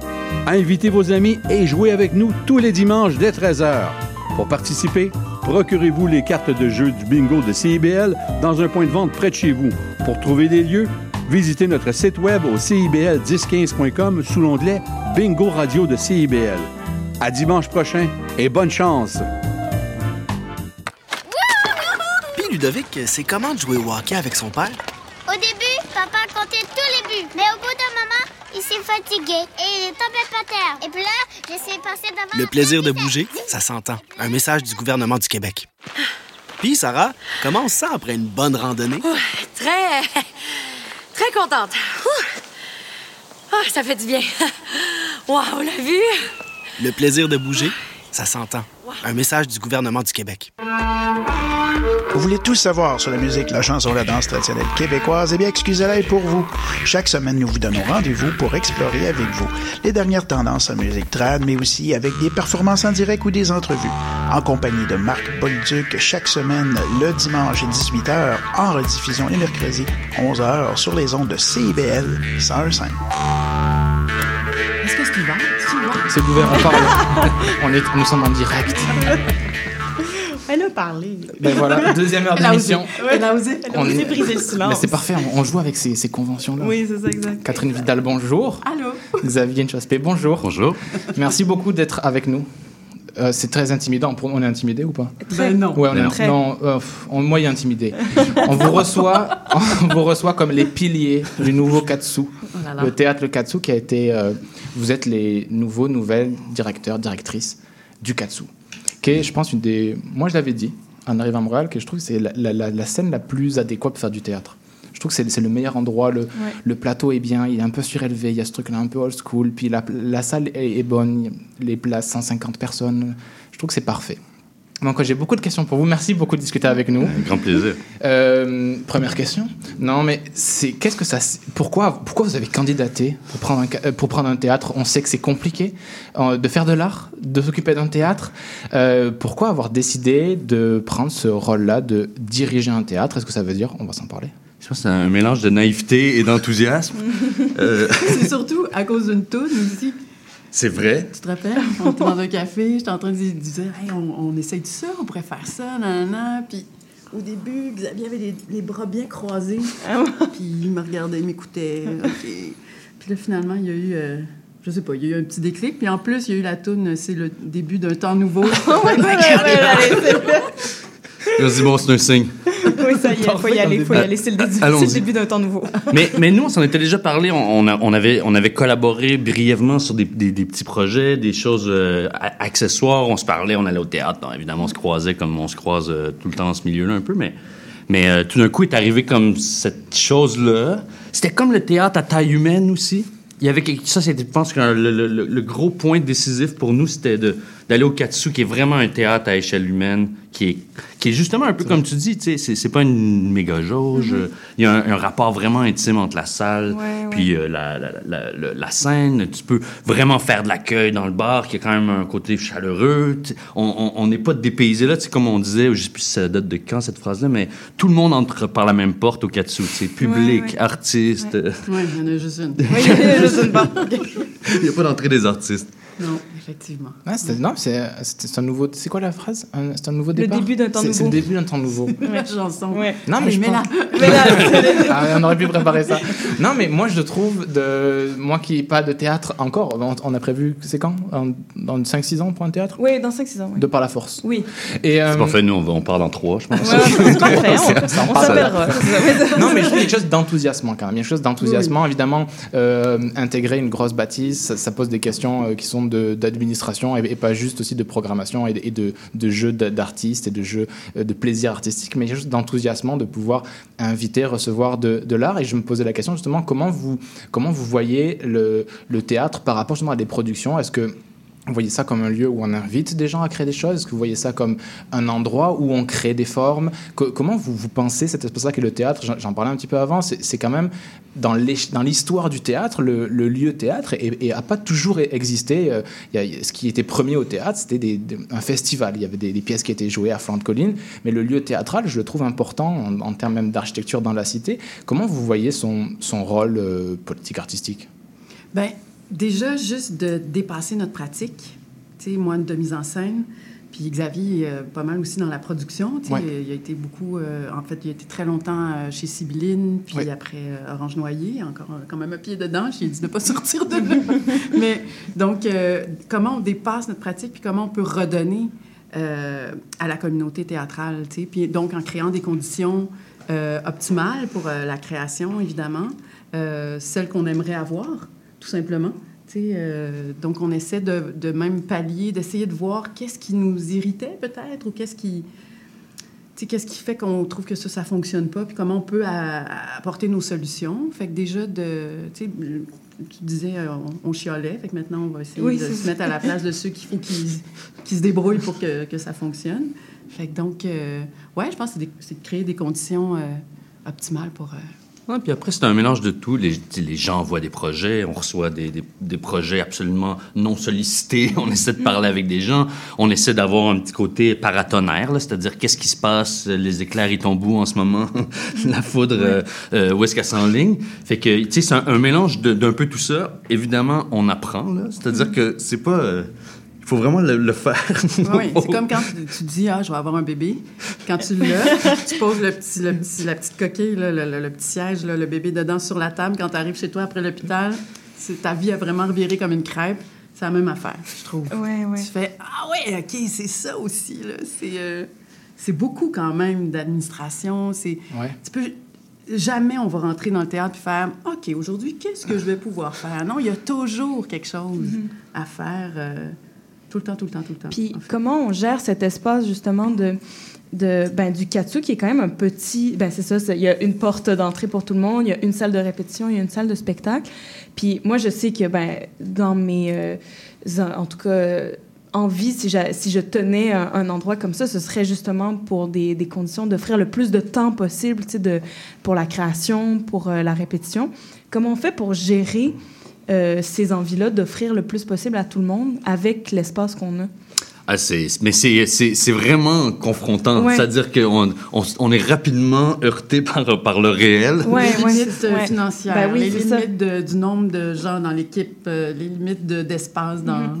dans le théâtre. Là, je pense Ouais, que c'est ça que tu veux dire. Complètement. Mais, mais nous, en tout cas, on, on fait le choix, comme, comme de tous ceux et toutes celles qui ont précédé, tu sais, de vraiment garder quand même le théâtre du Katsu comme un, un lieu d'expérimentation, oui, en tout cas, ou un lieu d'essai euh, théâtral, c'est-à-dire qui, donc, qui se permet une certaine audace ou qui se permet précieux, euh, de, de- de travailler des formes, de travailler des contenus, d'aller vers d'autres champs dramaturgiques peut-être moins explorés ici, mais aussi qui donc pour ça, doit offrir des conditions, c'est-à-dire ce qu'on appelle des entrées en salle, c'est-à-dire laisser le temps au montage scénographique de se faire, laisser le temps d'installer la lumière, de faire des essais, d'essayer le son dans l'espace, d'essayer de la vidéo, etc., etc. Fait que ce, ce- tout ce temps-là, on essaie de le donner le plus possible à nos créations euh, et à, toutes les, les- les- les productions qui viennent, mais, euh, mais dans, dans, évidemment dans ce qui se peu Oui, dans dans ce qui est possible, 365 ouais. jours par année. Mais, mais c'est un vrai souci, c'est-à-dire que comment... on- Il n'y a pas de recette miracle, si ce n'est que le temps, la bonne volonté. Il y a des shows formidables qui sont écrits en, euh, je veux dire, euh, sur le coin d'une table avec deux salières en mise en scène euh, pour, pour faire la, mise en scène. Puis il y en a d'autres qui ont demandé des, des tonnes de labos, de préparation, de rentrée technique, d'essayer de la vidéo, non de l'enlever, ah, de remettre un autre. Qu'il n'y a pas de recette miracle. Je pense que ce qui est difficile, le- le- la vraie difficulté d'une institution, c'est garder quelque chose comme une ligne qui, récurrente qui fait que les équipes sont pas brûlées, qui fait qu'on sait un peu où on s'en va, se donner des balises, des règles claires, puis en même temps de rester agile, réactif, de s'adapter au projet. Ça, c'est la, la vraie, c'est la, vraie tension, moi, je pense, qu'on a découvert euh, dans ce métier-là. En tout cas, ou c'est un métier, je sais pas si c'est un métier. Puis garder la ligne, même aussi dans la, dans programmation artistique, là, on se disait, OK, c'est quoi l'ADN du Katsu? Mais c'est quoi aussi maintenant? euh, tu sais, il y a eu euh, la fondation, mais après ça, tu sais, ça prend la couleur de la direction qui est en place, mais on avait comme l'impression qu'il y avait, on- comme si dans le milieu, en tout cas, on savait plus ou moins euh, qu'est-ce qu'on allait voir au Katsu. Tu sais, comme si c'était... Ouais. euh, c'était pas assez précis peut-être. Puis en même temps, on veut pas juste faire une affaire, mais comment trouver euh, euh, cette ligne-là identitaire ou je sais pas comment l'appeler là, mais Puis est-ce que vous sentez que vous la trouvez? C'est, ou en tout cas, c'est quoi vos, vos envies d'ADN de, Ben, en tout cas, on, la creuse, tu sais, on, on, on, on essaye. En tout cas, puis de toute façon, on a proposé quelque chose déjà Oui, oui. euh, à la candidature. là. Oui, oui. C'est- Donc, il y a au moins quatre personnes sur le comité qui étaient d'accord avec nous. mais, mais à part ces quatre-là, euh, évidemment, c'est vraiment l'année prochaine qu'on va l'escrimer avec euh, le public. Là. Mais tu sais, on, on a une vraie volonté ben, d'ancrer beaucoup sur la fiction, mais toute forme de fiction, de- d'autofiction, etc. Mais c'est sûr qu'on va être moins dans un rapport peut-être de- plus documentaire qu'on retrouve dans d'autres théâtres. C'est toute une question de tal, de ce que les autres font aussi. Les choses bougent, tu sais. D'écologie théâtrale, tu sais, de pas euh, On veut beaucoup aller vers les textes euh, étrangers aussi, de dramaturgie étrangère, pour au moins tu sais, qu'on qu'on traduit ici ou qu'on qu'on adapte évidemment en, en québécois, mais, mais quand même avec euh, ce souci-là d'ouvrir les portes vraiment de la création, euh, de, parce qu'il y, y en a plein d'autres aussi qui font que de la création purement québécoise ou canadienne. Nous, on, on a envie d'ouvrir ce champ-là. Puis on a envie aussi, par différents événements, en tout cas, de ramener quelque chose comme un peu ce qui était euh, l'ADN de base là, du Katsu, cette espèce de... euh, le show, euh, ce genre de forme-là un peu cabaret, pluridisciplinaire, on mélange les genres, euh, on sait pas trop ce qu'on va voir, mais on n'arrive pas à écrire le petit résumé, justement, mais tu sais, comme, on essaie quand même d'attirer les gens avec ça. Fait que je pense qu'il y a- un peu cette volonté-là dans notre projet, du moins. Puis une volonté de, aussi de ramener euh, ce qui fait la caractéristique principale du théâtre d'art vivant, c'est le rassemblement, c'est le...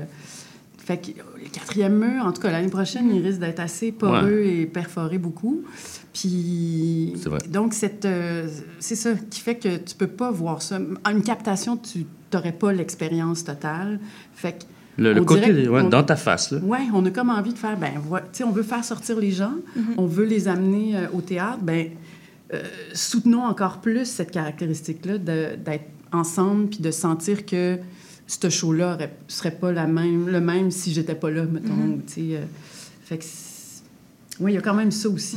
Je trouve que c'est des, c'est des très bonnes questions qu'on se pose souvent et justement on, on s'en parlait ben, un peu en début d'émission de justement en parlant du, du spectacle d'Angelica Lidl, Libestod, quelle est, euh, on, se, posait la question de quelle est notre place dans ce spectacle-là. Est-ce qu'on a une place en tant que public? Euh, Qui vient montrer à quoi? Enfin, toutes ces questions du public.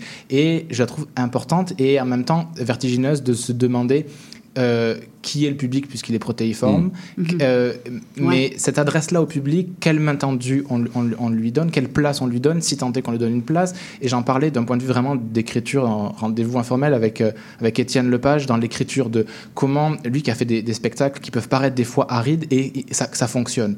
Et lui, il avait une confiance dans le public de euh, si, on, si les codes sont clairs, si on lui explique, il y a, Ouais. cette main tendue-là, si elle est claire, tout peut passer.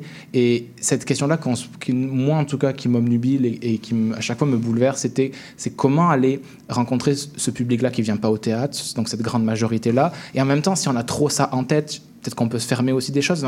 Est-ce que vous avez, est-ce que vous essayez de penser la place du public dans, dans un théâtre? Parce que je la trouve à la fois euh, enthousiasmante, mais à la fois un peu être un peu, euh, un, un peu étrange aussi. Parce que vient qui veut et, et qui Mhm. peut. Mais est-ce que vous vous questionnez de qu'est-ce que veut voir le public ou à, l'envers, qu'est-ce qu'on veut nous lui montrer de, de différent? Ouais, c'est sûrement un mélange des deux. C'est-à-dire qu'il n'y a personne qui a envie d'être esclave de ses publics ou de sa billetterie. Nous, on a quand même l'avantage au Katsu, étant donné de la jauge euh, de 150, 170 places. On on n'est jamais tant esclave de notre billetterie. C'est-à-dire que si on fait un, un- un succès ou si on a un, un- un- un truc flop. qui marche moins bien, un flop, ben l'impact est, est- est peut-être pas aussi grand que dans d'autres grandes structures qui ont des, des grandes jauges et qui dépendent énormément de leur, leur revenu euh, de billetterie. Bien sûr. Nous, il y a, ça. Mais après, évidemment, il y a, un- réel souci d'aller à l'encontre de, ces publics-là, de les multiplier aussi, de les diversifier. La meilleure manière est, est toujours, je pense, d'offrir une programmation qui tient une ligne, mais qui a aussi sa diversité, qui, qui amène aussi peut-être des gens qui vont être plus intéressés par une forme euh, peut-être plus pluridisciplinaire versus un texte vraiment plus structuré, construit avec une narration plus habituelle. Comment on, on mélange ces publics-là? Comment le public qui vient voir, mettons, la vedette, entre guillemets, Ouais, euh, bien versus sûr, bien sûr. des, des- une, une jeune troupe euh, avec euh, de la relève qui vient présenter son spectacle. Comment on essaie de faire en sorte que ces publics-là se contaminent, du moins? Mais nous, on a quand même un, un réel souci. Je pense que c'est un cliché. Là. Tout, tout le monde qui débarque dans, son, dans le théâtre et qui va diriger, au début, se dit il faut que je change le hall, il faut que je change le bar, il faut que je change l'accueil. Ben oui, mais là. C'est-à-dire que, mais même nous, C'est vrai aussi. ben, c'est vrai parce que c'est c'est quand même le premier endroit. Ouais, c'est d'abord une maison, C'est très différent d'être sur la colline justement euh, en Grèce antique ou euh, ou de, dans un, un théâtre romain. C'est-à-dire qu'il y a, il y a Ouais, vraiment l'idée d'être une maison qui accueille, qui Le rassemblement dont tu parlais. qui donne envie aux gens de venir. Qui, qui- nous, on a l'avantage de pas être intimidants non plus. C'est-à-dire que on n'a pas des grands lustres puis des grandes Ah, colonnes. vous-même. ben nous-mêmes, nous nous-mêmes, mais, mais le lieu non plus. Tu sais, Je comprends, veux dire, je comprends. On prend, en tout cas, on prend la couleur du lieu, mais mais mais on a vraiment cette volonté-là, donc d'arriver à une espèce de, de, de, de- ben, qui fait que c'est accueillant. Tu sais. Mhm. Puis aussi, c'est sûr, par l'accessibilité, euh, le prix du billet. Puis en même temps, on peut pas non plus euh, se mettre dans le trou, évidemment. Mais, euh, tu sais, comme là, on a mis quand même assez rapidement en place, parce que de toute façon, il y avait des billets invendus. Puis on s'est dit, ben, de toute façon, ces billets-là ne se vendent pas. Pourquoi on ne mettrait pas une dizaine de billets à 20 dollars Mhm. euh, chaque soir, une heure avant le spectacle? Comme ça, ceux qui achètent leurs billets plein prix, ils sont pas... tu sais, Je sûr. veux dire, ça, ça fait qu'il faut quand même que tu risques puis que tu, que tu te déplaces puis Absolument. que tu aies acheté ton billet à une heure avant. Mais au moins, tu sais, ça, ça vise pas que les jeunes étudiants, c'est aussi ceux qui sont à, à faible revenu puis tout ça. Donc, il y a quand même cette notion d'accessibilité. Si tu veux changer Oui, ton, ton- ton- le, le bassin de spectateurs, ou en, en tout cas, tu en, t'en fasses entrer euh, euh, d'autres profils, mais ça passe surtout aussi Ouais. par l'accessibilité. Il faut, il faut lever. En fait, ce sont des freins. En fait, Il faut, le but, c'est de lever le plus d'obstacles possible. Tu sais. Nous, si on pense par exemple aux familles, on se dit bon, ben, on a l'heure du compte qui, Ouais. qui revenait une fois par, euh, par, par euh, spectacle. C'était pas assez. L'année prochaine, on essaie de voir comment on peut la transformer pour que tous les samedis après-midi. Tu sais, comme ça, c'est clair. Oui, oui, On tout fait, ouais. OK, ce théâtre-là, si j'y vais le samedi, si j'y vais le samedi, ben, je peux laisser euh, mon enfant Oui. euh, en toute sécurité Ouais, ouais, ouais. dans la salle de répétition. Ils font des bricolages, tout ça. Mais, tu sais, il n'y a Oui, pas de ça- gardienne à payer, ouais. il n'y a pas de. Tu sais, fait que ça aussi, effectivement, c'est. euh, Oui, puis ça crée des expériences complètes aussi si on investit euh, ben, justement les lieux d'accueil. Puis si, tu sais, je sais pas c'est quoi vos envies aussi pour ce lieu-là, parce qu'il peut avoir plein d'affaires aussi euh, dans cet endroit-là. Ah non, mais tu sais, puis je pense que on a l'avantage de par sa taille, comme on disait, même le hall, d'être un peu le théâtre. On est un théâtre de proximité. De toute façon, tu, tu peux plus vraiment te stationner autour du Katsu. Euh, si vous nous écoutez que vous venez de loin, on va trouver de la place. mais, mais sinon, euh, tu sais, il y a, il y a- il y a un vrai rapport de proximité au Katsu, c'est-à-dire tu y vas en métro, tu y vas en vélo, tu y vas à pied. euh, Il y, a, il y a- il y a cette jauge-là dont on parlait. Donc, à partir de là, on- le, le- le but, c'est de, de faire en sorte que ce lieu-là peut- peut-être puisse vivre de manière ben, proche de nous, c'est-à-dire est-ce qu'on peut faire une discussion après dans le hall, est-ce qu'on peut euh, développer euh, des choses avec les, les- les- voisins, les voisines, les commerçants, les commerçantes autour? Bon, on est, on est là-dedans, c'est-à-dire pour l'instant, on est dans la, la, la, méga liste d'épicerie. on va comme, Oui, on, va avoir des priorités, faire, on va tout faire. on oui. va prioriser un peu, oui. on commence à se le faire. oui. Ah oui, c'est parti. Ça reste important d'avoir, euh, vouloir avoir plein d'idées.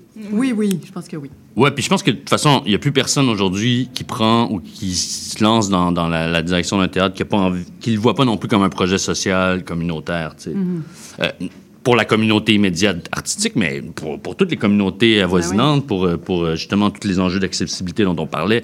Ça, c'est- c'est- on n'est plus là. tu sais, Les, les- les lieux d'art et, et de culture doivent être aussi des lieux ben, de sociabilité. Là, ils l'ont toujours été. Fait que comment on ramène ça? tu sais? Peut-être que ça s'était perdu à une certaine époque euh, dans, une, dans une volonté de professionnaliser le théâtre, de le sortir euh, de, des écoles, des lieux de vie, puis de vraiment le mettre dans l'institution, ce qui Ouais. était un, un- un- un pas important. Ouais. Mais là, je pense que tout le monde aujourd'hui, on est plus dans comment on- maintenant comment on les ramène, comment on ramène cette vie-là, Ouais, le côté dans la vibrant. société aussi, ouais. Exact. J'avais, j'ai beaucoup d'autres questions, mais je vais mettre un peu de musique parce que le chronomètre tourne. Je vous remercie pour c'est- non, c'est nourrissant, c'est vrai. Vous n'êtes pas sur le frein. Ça fait du bien. On a envie de ça.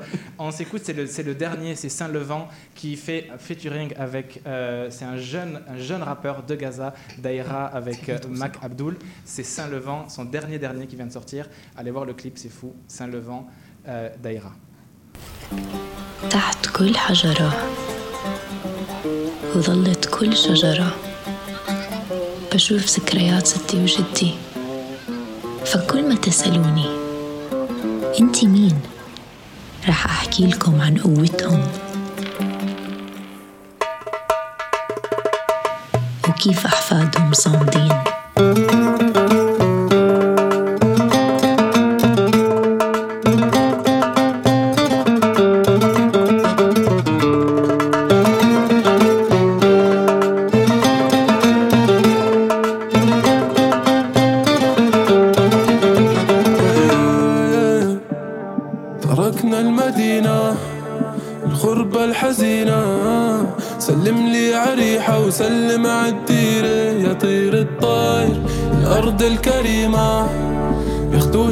فينا. سلم لي عريحة وسلم عالديرة يا طير.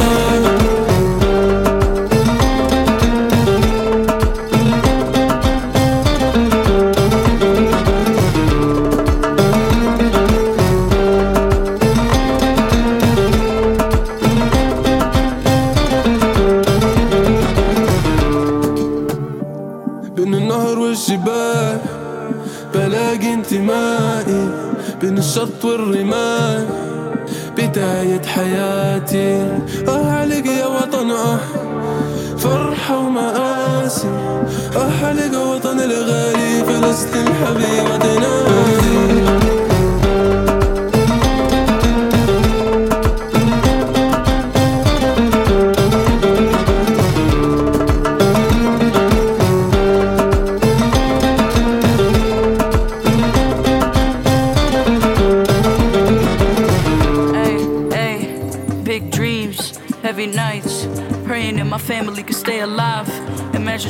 with no wings, but I promise you the cage birds sing in the wintertime.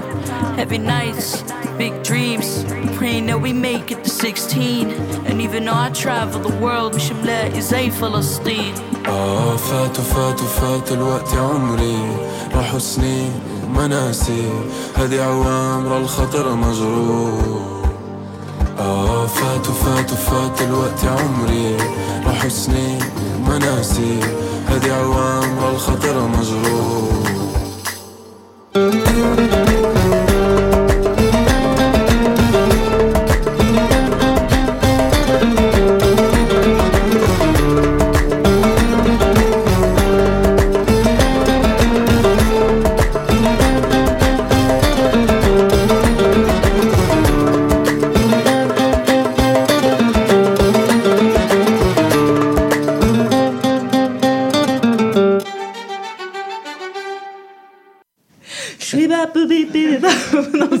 Qui te reprends l'émission.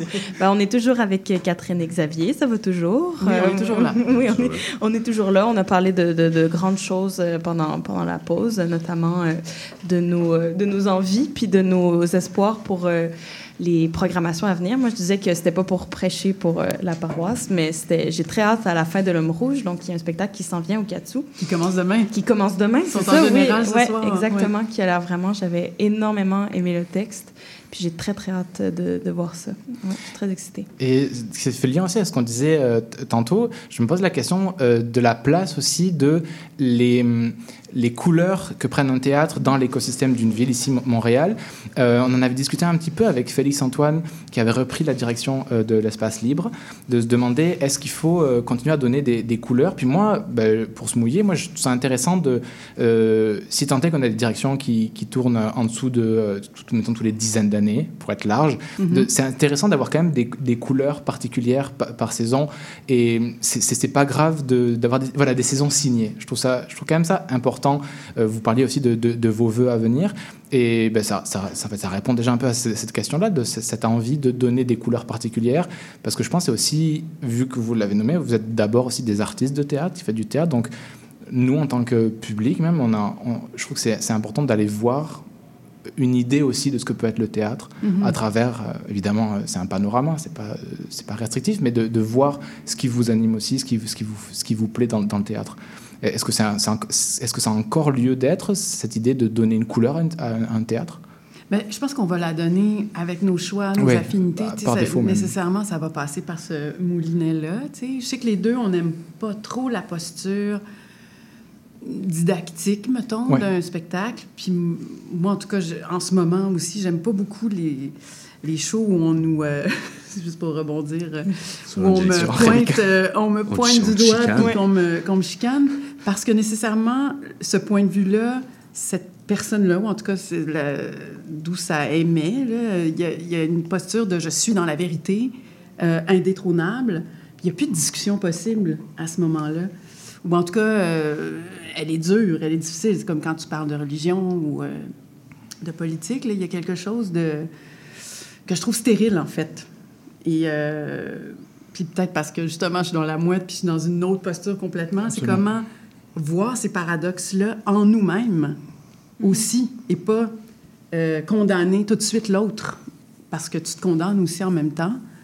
Et euh, puis est-ce qu'on est dans cette dynamique-là de condamnation ou est-ce qu'on est dans cette dynamique de OK, voyons ce qu'on est.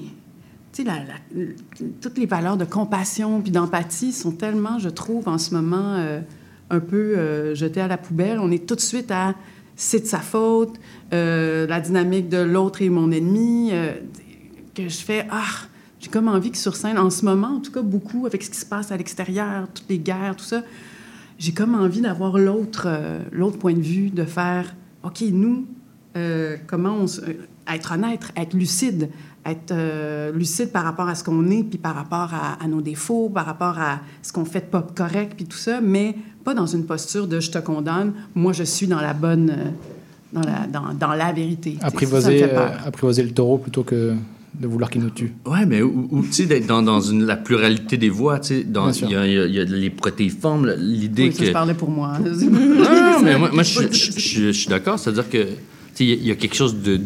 L'unidirectionnalité est moins intéressante que le paradoxe, le doute, le fait que le- les personnes devant nous sur scène aussi se trompent, errent, euh, dévoilent leur lâcheté, leur petite misère, leur grandeur aussi, tu sais. Je trouve qu'il y a... il y a c'est là que la, rencontre théâtrale se passe le plus quand on parlait de l'art vivant tantôt, tu dans ce rapport-là du, du réel et du vivant, euh, où, on, où on sort du TED Talk peut-être, où on sort... Là, Ouais. on est vraiment dans une... un- c'est vraiment ce genre de théâtre-là qui nous intéresse, où on sent euh, la, la résonance, la- l'adresse directe, mais, mais une adresse non euh, directive ou non euh, moralisante ou non... euh, euh, ouais. ouais, exact, tu sais. C'est- C'est in- intéressant et très actuel, je trouve, pour... euh, tu parlais, euh, Catherine, de, de la mouette que tu t'apprêtes à commettre sur scène dans, de- dans Oui. au mois prochain, Dans la, comp- chez la compétition, chez la concurrence. et et euh, au Prospero. Le dialogue. On est tous, nous sommes tous Mais des amis. je trouve très intéressant Philippe. parce que on, on- on s'en par- euh, on est très touché par, par Tchekhov. Puis pour le, le- on s'en parlait beaucoup dans la première partie de l'émission de ce que nous, vous pouvez nous créer euh, en Radical Idol. C'était aussi un constat de sommes-nous à la fin du théâtre de quelque chose? Et je trouve qu'on peut retrouver euh, dans, dans la mouette quelque chose de on arrive à la fin de quelque chose et de remise en question sauf que j'ai l'impression comme souvent ou toujours chez Tchekhov il y a quand même même s'il est utopique ou dans 300 ans il y a l'horizon du, du renouveau alors que euh, Lidl prend euh, Sioran euh, comme mentor et a le renouveau du printemps il n'est pas envisagé. Mais, mais non mais cette question là quand même je, je la trouve d'actuelle et peut-être que chaque génération se pose la question de, de sa propre finitude et de la, et de la fin du théâtre mais cette question là de où on en est aujourd'hui tu parlais et puis je trouve que dans la mouette il y a cette question là quand même à la fois de génération qui n'est pas une lutte uniquement de génération mais on arrive avec qu'est-ce qu'on appelle faire du théâtre qu'est-ce que ça veut dire la poésie du théâtre et dans l'écosystème et qui et, et donc cette question là de j'aime pas le terme renouvellement parce que c'est pas tout à fait ça, mais de où on en est rendu et qu'est-ce que ça veut dire encore faire Mhm. ce truc-là bizarre qu'est La le valeur du, du travail. Tu sais, la fameuse scène, là, ben, je sais que tu la connais bien parce que ton show, euh, au début euh, de la Oui. saison, tournait, il y avait quand même beaucoup de la mouette. Là. La Oui. scène des, re- des retrouvailles de Nina et, euh, et Costia, tu sais, est souvent montée comme si elle était euh, Blanche Dubois là, dans un tramway nommé Désir, c'est-à-dire euh, très euh, un peu hystérique, un peu, euh, elle est un peu folle, elle arrête pas de dire je suis une mouette, non, ce n'est pas ça. Puis, tu sais, quand tu l'étudies bien, en fait, déjà juste de savoir que Tchekhov aimait beaucoup euh, le symbolisme, puis Maeterlinck, puis que tu- il y a toute le, le- sa perfo au début, là, dans l'acte 1. Absolument. Comment, finalement, ça vient juste teinter de plus en plus la pièce, puis qu'on en arrive à cette scène-là de retrouvailles. Pour moi, c'est comme une continuité, peut-être, de, cette, de sa mise en scène. Je comprends. Puis de Ah ouais, voir aussi cette, euh, cette phrase-là, je suis une mouette, non, ce n'est pas ça. C'est je suis une mouette, c'est ce que toi, tu sais, ce que, ce que Tréplev avait, euh, tu sais, c'est son. tu sais, Il avait tué la mouette là, dans l'acte 1, puis il l'avait déposé euh, à ses pieds, puis tout ça, puis comment son amour était mort parce qu'elle s'est mise à triper sur, euh, sur l'amant de, de- de sa mère. Mais y a, y a- y a, je suis une mouette, non, ce n'est pas ça. Pour moi, c'est elle, c'est comme si lui l'aspirait vers son abîme, si tu veux. Puis quand elle fait non, ce n'est pas ça, c'est qu'elle fait non. Puis c'est ça tout le long de la scène jusqu'à ce qu'elle change son discours. Puis elle dit non, j'aime ça faire du théâtre. Oui, c'est dur. Oui, c'est. Mais je vais, je vais y arriver. Puis écrire, c'est la même chose aussi. Il faut Oui. que tu. Fait que pour moi, c'est la plus courageuse puis la plus forte dans, cette, dans ces deux personnages-là qui, qui représentent la relève. Tu as les deux côtés. Tu as ceux qui se victimisent complètement, puis tu as elle qui fait non, je vais continuer, même si c'est dur. Fait que, euh, pour moi, je trouve un message super euh, lumineux, pareil, là, tu sais, euh, Absolument. cette pièce-là. Et, et- et la question aussi qui, euh, qu'on a vampirisée aussi pour, pour Equinox, mais c'est la question des, des nouvelles formes. Ce, ce mot-là de je veux faire, Ouais. on veut écrire de nouvelles formes qui sonnent comme une, une injonction utopique et en même temps qui est très floue et, et qui peut être assez morbide. Ça veut dire quoi? Mm. on, on, Ça veut on- dire quoi? on crée jamais de, de nulle part, mais cette Mm. envie-là quand même à chaque fois. Puis on se posait beaucoup la question de, on je pense qu'on est et que c'est pas, ça n'a pas été de tout temps du tout dans l'idée qu'on veut à chaque fois un petit peu révolutionner. Puis euh, je, me- je m'accuse en même temps. hein. Non, mais, c'est la job de la nouvelle génération de faire oui, ça, mais en même temps, c'est ça, c'est qu'il y, a- il y a eu des traditions où, on est, où l'hi- l'histoire, c'est aimer se faire raconter la même histoire, et puis nous, on a toujours envie d'aller chercher cette nouvelle forme-là. Ben oui, ben mais oui. c'est beau, et ça reste un peu, entre guillemets, absurde de se dire qu'est-ce que ça signifie cette nouvelle forme. Et puis j'imagine que c'est des questions aussi de, de poétique, de qu'est-ce que vous allez amener, qu'est-ce qu'on veut amener, où on va aller de nouveau, et en même temps, on n'est jamais tout à fait nouveau, mais on veut quand même apporter une nouvelle forme Ben oui. euh, sur- les scènes. Totalement. Donc, je- c'est ça, c'est vertigineux aussi ce, ce- ce truc-là de, on veut créer du nouveau, de nouveaux espaces, et en même temps, qu'est-ce que ça veut dire vraiment le, nouveau? Puis vous parliez de cette idée de mettre sur scène à la fois des textes d'ici étrangers, mais quand même tourner vers ce qu'on appelle le contemporain, me semble? Oui. Euh, Ouais. cette idée, puis moi c'est un truc de d'un monsieur euh, d'un ponte quand même d'ici, euh, Jean-Pierre Ronfart, qui faisait ces distinctions là entre le théâtre de culture et le théâtre de création. Il dit euh, s'il faut en choisir, je- j'espère qu'il faut jamais en choisir, mais s'il faut en choisir, je prends- j'irai vers le théâtre de création. Je pense que c'est quelque chose de quand même euh, essentiel dans le théâtre de, de se parler à, à nous du, de contemporain à contemporain. Je sais Oui, pas tout comment à vous fait, voyez. tout à fait. Comment on raconte les histoires d'aujourd'hui, Voilà. Euh, après tout, après toute cette histoire de théâtre-là, où on est passé euh, 30 ans de post, euh, post-dramatique, où le texte était complètement évacué, là, comment, com- comment la fiction aujourd'hui euh, s'écrit, puis comment on la raconte partout, dans le, dans le monde, incluant le Québec, parce qu'il va quand même avoir une, une création québécoise qui, rentre, qui va rentrer en dialogue nécessairement avec euh, les façons de, de raconter les histoires ailleurs. J'ai une question, je peux, je peux la poser maintenant, puis après il faut faire mettre de la publicité. Très bien. Mais euh, c'est Coltès qui disait on n'aime plus aujourd'hui comme on aimait au temps de Marivaux. Et en même temps, je trouve que, parce que lui, il prêchait aussi, je préfère voir une pièce contemporaine moyenne qu'un très bon Shakespeare. Mais en même temps, je comprends ce qu'il veut dire, et en même temps, on ne peut pas s'empêcher que lorsqu'on on, on revoit ou on relit euh, euh, des pièces qui, qui ont marqué, puis je, je pense à Marivaux, tu as fait un Marivaux. euh, Euh, dans les écoles, oui. C'est ça. Ouais. Puis lorsqu'on relit des classiques, on est quand même touché par une forme de contempor- con- contemporanéité. Mais cette question-là, je la trouve intéressante, mais je pense qu'il faut aller en publicité. Donc Anna, je, je vais, je m'en vais derrière mon studio. Tu as 30 secondes pour meubler. Ah, mais, bon. mais, mais toujours dans ces affaires-là, n'importe quoi. Mais... Non, mais les, les textes de répertoire, je trouve que ça permet à, à- à- au monde d'aujourd'hui de décoller un peu de notre présent, puis de voir juste qu'est-ce que... On mesure Mhm. ce qui a changé aussi, mais on mesure aussi euh, ce qui résonne avec l'actualité et tout, mais ça nous permet surtout de nous décoller de notre présent, je trouve. Puis c'est un classique, c'est-à-dire que sinon on le remonterait pas. Non, non, oui. on monte finalement 1% de tout ce qui a été écrit. euh, Oui. On remonte euh, 1% de ce qui a été écrit. Mais je pense, je pense que c'est- on parlait de euh, Milo Rao tant- euh, tantôt, puis je pense que c'est lui qui disait, bon, après c'est très radical comme euh, manière de voir les choses, mais qui disait que euh, si on remontait un classique, il fallait garder que 30% Absolument. Et on, on gardait 30% du classique et le reste, il fallait euh, l'inventer. Puis je trouve ça quand même. Ben, c'est pas que ce soit une ligne de conduite absolue, mais je trouve ça quand même Ben, il y a beaucoup intéressant de comme choses, c'est vrai, qui euh, tombent à la poubelle, que c'est des vieilles conventions. Oui. Nous autres, on en a enlevé là, dans oui, c'est ça. Tu de garder, Ouais. euh, ben, c'est ça, l'essence, le feu Ouais. qui fait que, ben, justement, à ce moment-là, on a touché un truc euh, vraiment qui est, de, entre guillemets, de la vérité pour ce que ça veut dire, tu sais, Ouais. puis qui- de juste, puis de garder ça, puis ensuite de. De Ouais. le- Mais l'écriture scénique aussi. Ouais. Ça, en fait, c'est ça qui joue beaucoup, je trouve. Ouais. Qui renouvelle tout. Oui, tout à fait. On continue sans parler dans quelques secondes. Un peu de publicité pour acheter des choses et un peu de musique pour euh, compenser les achats. C'est Clara Luciani avec Bovary et on se retrouve après.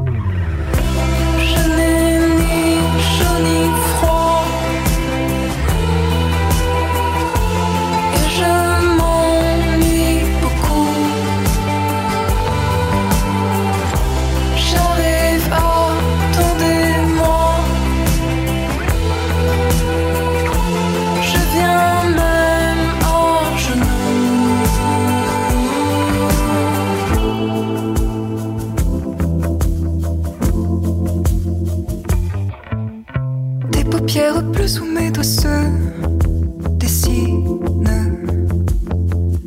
C'est ton cou que je tords, c'est moi que j'assassine. Notre monde n'était rien qu'un léger malentendu qu'on a pris au sérieux. Fallait-il en arriver là? J'ai toujours eu pour nous des projets plus heureux.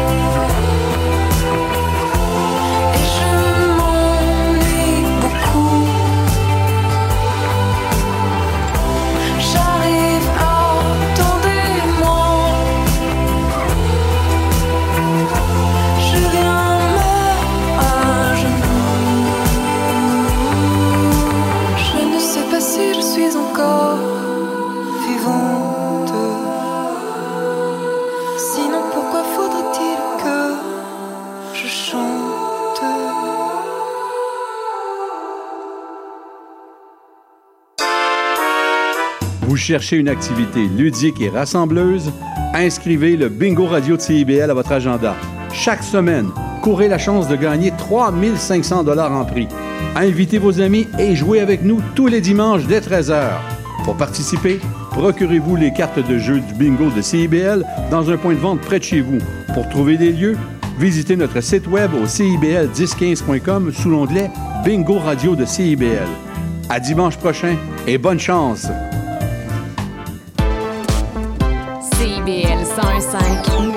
Le quatrième mur, retour en studio. S'il te plaît, le jingle. Oui, oui, oui. Eh non, c'est parce que tout le monde est comme quand est-ce qu'on peut se mettre à parler? Mais ouais, donc, quand c'est rouge, c'est que c'est mauvais signe. Ou bon signe. Nous sommes toujours. C'est là. Il y a Oui. comme ta strip de caché Non, c'est là. rouge. Donc celui qui vient de prendre la parole, c'est Xavier Njospé. Celui qui vient de prendre la parole avant, c'est Catherine Vidal. Merci beaucoup d'être avec nous, qui ont repris euh, de, main de, de main de maître. Non, ça- sait c'est le temps- c'est le temps qui- non, ça- Sûrement, de, sûrement de main de maître, De le théâtre du Katsu. Et euh, non, on se- on se posait beaucoup de questions sur justement, ça veut dire quoi euh, prendre un théâtre, programmer un théâtre, comment on, trouve sa place à l'intérieur. J'avais des questions aussi euh, personnelles et des, origines, d'où euh, qu'on pose à des jeunes artistes, et vous êtes des jeunes, des jeunes artistes, d'où viennent, quels sont vos premiers amours de théâtre? Euh, Si on arrive à prendre un théâtre, c'est quand je pense qu'on aime un peu le théâtre, d'où ça vient pour vous, euh, cet engouement pour cet art étrange de parler de- devant d'autres personnes dans une salle obscure? Moi, j'ai trop hâte d'entendre l'histoire de Xavier. Vas-y. Non, non, mais. C'est vrai moi- que tu nous as teasé. Non, non, j'étais pas. C'était zéro tease. une Non, mais. Et- évidemment, j'en ai fait amateur, j'ai eu beaucoup de plaisir. euh, Et puis j'avais vu euh, en, dans les années 90 euh, Brigitte N15 monter le Caligula à Denise Pelletier, qui m'avait, comme beaucoup de gens de ma génération, marqué. Après, j'ai travaillé avec Brigitte pendant 10 ans, donc c'était drôle. mais, mais la vraie première euh, émotion réelle théâtrale, c'était ma sœur qui avait vu Illusion comique de Corneille au théâtre Denise Pelletier, qui avait adoré le spectacle. Et qui est- donc, mon père m'avait amené, donc c'était c'était déjà chouette. C'était comme une, une activité rare avec mon père. Et puis, on, on a. Puis là, on, on arrive à Denis Pelletier, puis là, c'était vraiment la mise en abîme. Déjà, pour ceux qui, qui connaissent pas la pièce, l'illusion comique est déjà une mise en abîme euh, euh, poupée russe de, du théâtre dans le théâtre, dans le théâtre, dans le théâtre. Absolument. Mais là, en plus, la pièce commence, puis là, il y a- je me souviendrai toujours, Guinadon en costume qui vient, qui s'avance à l'avant-scène, de- devant le rideau, puis qui commence à raconter qu'en fait, un des comédiens s'est blessé en moto. Mais tout ça en alexandrin. Qui s'est blessé Oh, en Dieu. moto, qui donc il est remplacé par quelqu'un qui va avoir un texte en main. Tout ça en alexandrin. que là, tout ça en alexandrin, en Oh costume. Là, je comprenais, je savais plus ce qui était vrai, ce qui était faux. Je- je- ça m'a, ça m'a marqué à, à jamais, une espèce de, de, de, de boîte de Pandore, de théâtral euh, sans fin. Ouais, c'était. bon. Mais c'était pas, c'était pas prévu? Non, En non, fait, il c'est s'était, il s'était vraiment cassé la gueule en moto. Puis puis ils ont il a vraiment été ils ont remplacé écrit, par. euh, puis Ils ont évidemment. écrit un truc en alexandrin pour expliquer Guinadon étant Guinadon, je sais même pas s'il l'a improvisé ou quoi, mais débarquait euh, vraiment en personnage, nous expliquant que quelqu'un s'était cassé la gueule en moto et qui est Wow. donc rem- remplacé. Ce qui donne une triple illusion euh, à l'illusion comique. quoi. Complètement. Là, il fait que le comédien tout le long du spectacle avait son texte en main, c'était encore plus absurde.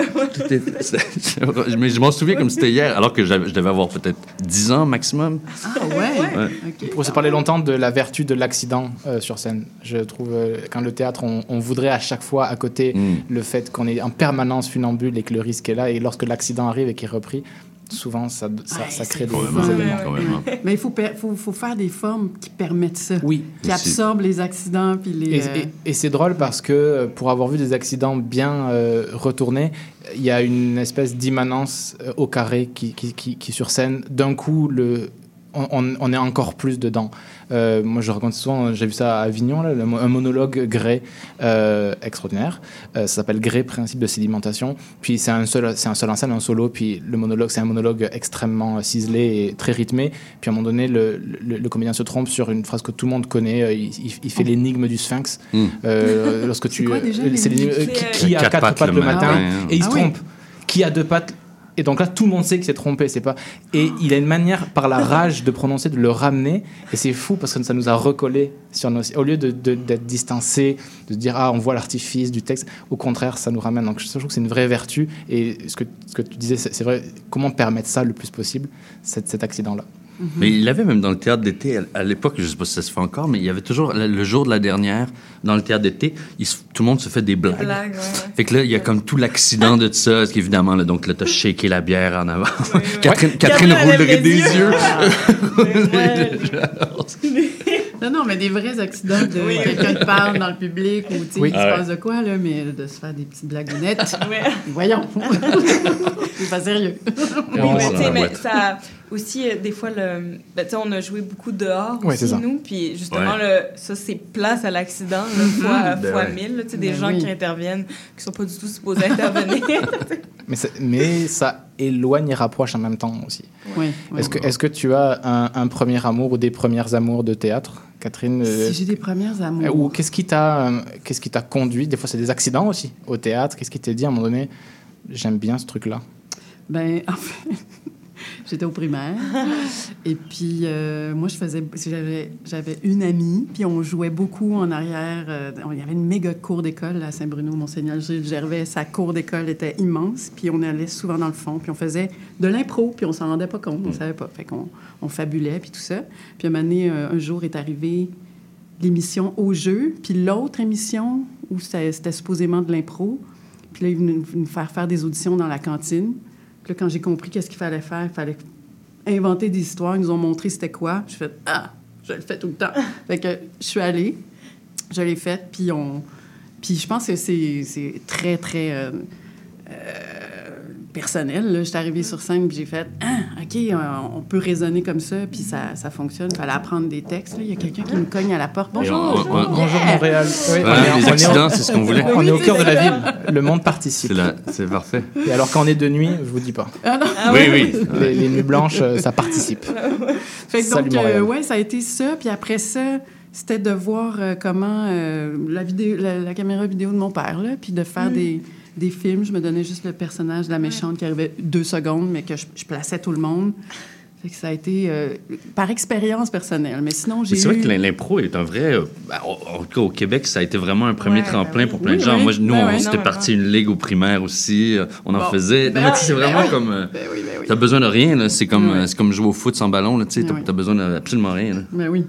Mais sinon, des shows, mettons, euh, j'avais une prof euh, au secondaire extraordinaire. Elle nous a fait voir, euh, euh, voyons, euh, le, le- le- le quartet avec Ah, euh, Marie Cadieux et euh, Marc Bellan.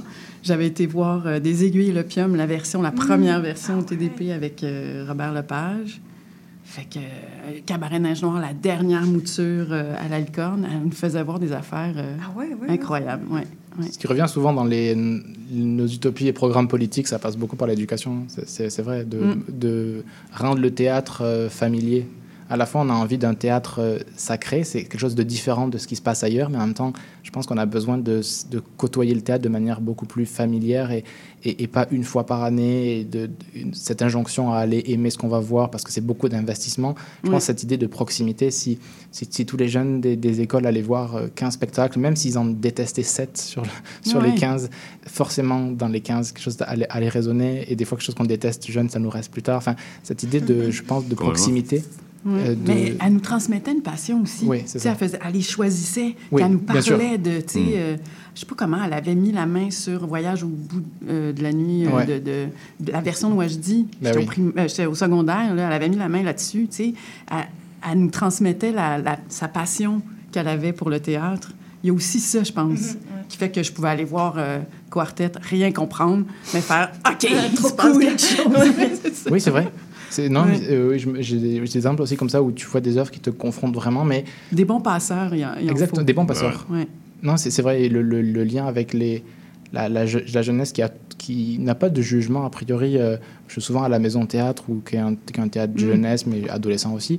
Il y a ouais. y, y a un public euh, pur et brut, là, Mhm. qui n'est pas forcément un public euh, gentil et toujours émerveillé, mais qui est un public qui est au moins brut et Ouais. qui vient pour se faire raconter une histoire. et puis, c'est cette idée du.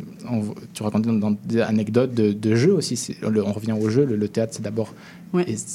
éprouver à s'amuser. Et ce qui m'amène aussi, euh, on, s'en va- oh, on a encore un peu le temps, mais quand même, c'était, euh, vous en avez un peu parlé au début de l'émission, mais euh, quels seraient vos, vos envies, vos utopies de, de votre théâtre qui arrive au, au, au Katsu.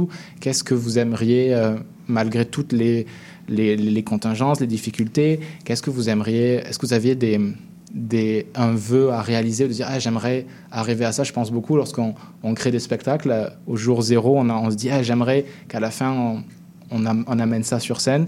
Puis des fois, on les tient et ça fait du bien de se dire ah bon, évidemment, le, le parcours, se met d'embûches et les, les spectacles changent, mais on se dit, Ah, on a quand même fait ce qu'on avait dit au départ. Est-ce que vous avez une envie, euh, même mégalomaniaque, n'importe laquelle, de, on aimerait apporter ça au théâtre, on aimerait inviter tel théâtre? Est-ce que vous avez, est-ce que vous êtes donné ces vœux-là?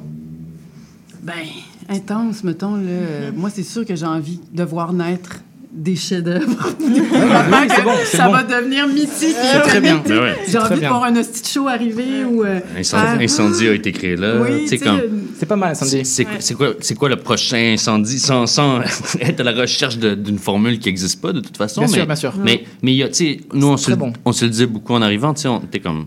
On n'est pas du CEP, on n'est pas le TNM, on n'a pas ce- ce- ce- ces grands théâtres-là, mais on, on peut vraiment être en première ligne de la création qui se fait à, à Montréal, comme, Ben oui. comme d'autres. Fait que comment on, on peut le, le plus possible rendre ce- cette, cette scène-là accessible à, à des artistes qui demain euh, seront peut-être repris sur d'autres, qui vont avoir des spectacles qui vont vivre très longtemps, euh, qui vont être adaptés au cinéma, qui vont avoir euh, leur Mhm. podcast comme tout le monde. Euh, Il y, a- il y a vraiment, je pense que c'est ça notre plus gros. Oui, oui. Si ça arrive, c'est parce qu'on a réussi à créer un terreau euh, fertile. Puis un nouveau hall, on veut un nouveau hall. On veut quoi? On veut un, nouveau hall. Avec On des veut- panneaux On acoustiques. veut des panneaux acoustiques, mais on veut que ce soit plus chaleureux. Puis là, on va pouvoir faire des tonnes de choses. Non, mais il y a vraiment comme, tu sais, dans, dans- même dans, dans l'envie euh, architecturale de l'affaire, il y a comme, tu sais, il y a, qu'on a, qu'on fera jamais, mais maintenant qu'il y a la piste cyclable en plus devant sur l'avenue des Pins qui ont, qui ont refait après des années, des années de travaux. Il y a enfin des arbres. euh, C'est comme l'envie d'avoir des, des, des bay windows, comme on dit en bon français, puis que ça soit vraiment un lieu ouvert, qu'il y ait presque une terrasse devant. Tu sais, a on a quand même toujours cette volonté-là, comme que tout le monde a, là, sûrement d'être animé par, par comment on fait pour que les gens y passent, que, ça, que, que là aussi, l'accident, n'est pas juste lieu sur scène, mais qu'il y ait lieu dans le hall, il fait que la personne fait Ah ben, je pensais jamais aller voir ça de ma vie, mais là, il y a un spectacle, fait, je vais peut-être aller voir ce truc-là, ou j'ai vu ça, mais je reviens pour l'autre. Tu sais, créer cette- ce, ce mouvement-là, c'est vraiment euh, une ambition. Ouais. Ah, c'est c'est stimulant. Oui, c'est des bonnes idées. Approuvé. Ouais, ben, Ouais. vous aussi, vous pourriez Engagé. avoir une grande bay window Oui, c'est là-dessus. ça, oui. là. Mais ça, ça nous, ouais, on ne- c'est pas notre sort, malheureusement. On peut ouvrir celle-ci. On a fait une fois Mais un le radio- jour, on sera directeur de? CIBL. Oui, mais une fois, on a fait un radiothéâtre ici. OK. C'était avec public et Oh. radio. Ah oui? C'était intriguant, intéressant. On avait la chienne, mais ça s'est bien passé parce qu'il y, a- il y a un code très radio d'être pas trop loin des micros. Il y a la spatialisation. Il y a, si on touche les micros d'un coup, ça bouge. Et le théâtre, c'est le bordel aussi. Ouais. Et en même temps, il y a un public, donc il faut quand même qu'on soit pour lui et pas juste pour, le- les ouais. oreilles. Mais c'est, moi, je crois beaucoup euh, à, ce, que je- à- à ce que je pense que vous nommez aussi euh, de comment le dire bien.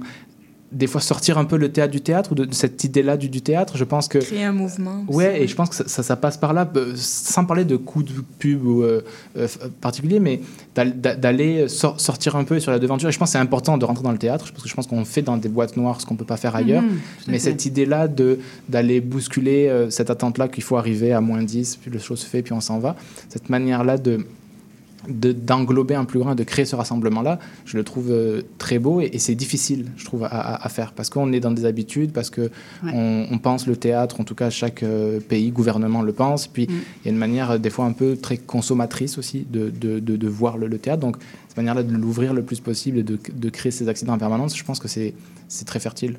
Oui, tout à fait.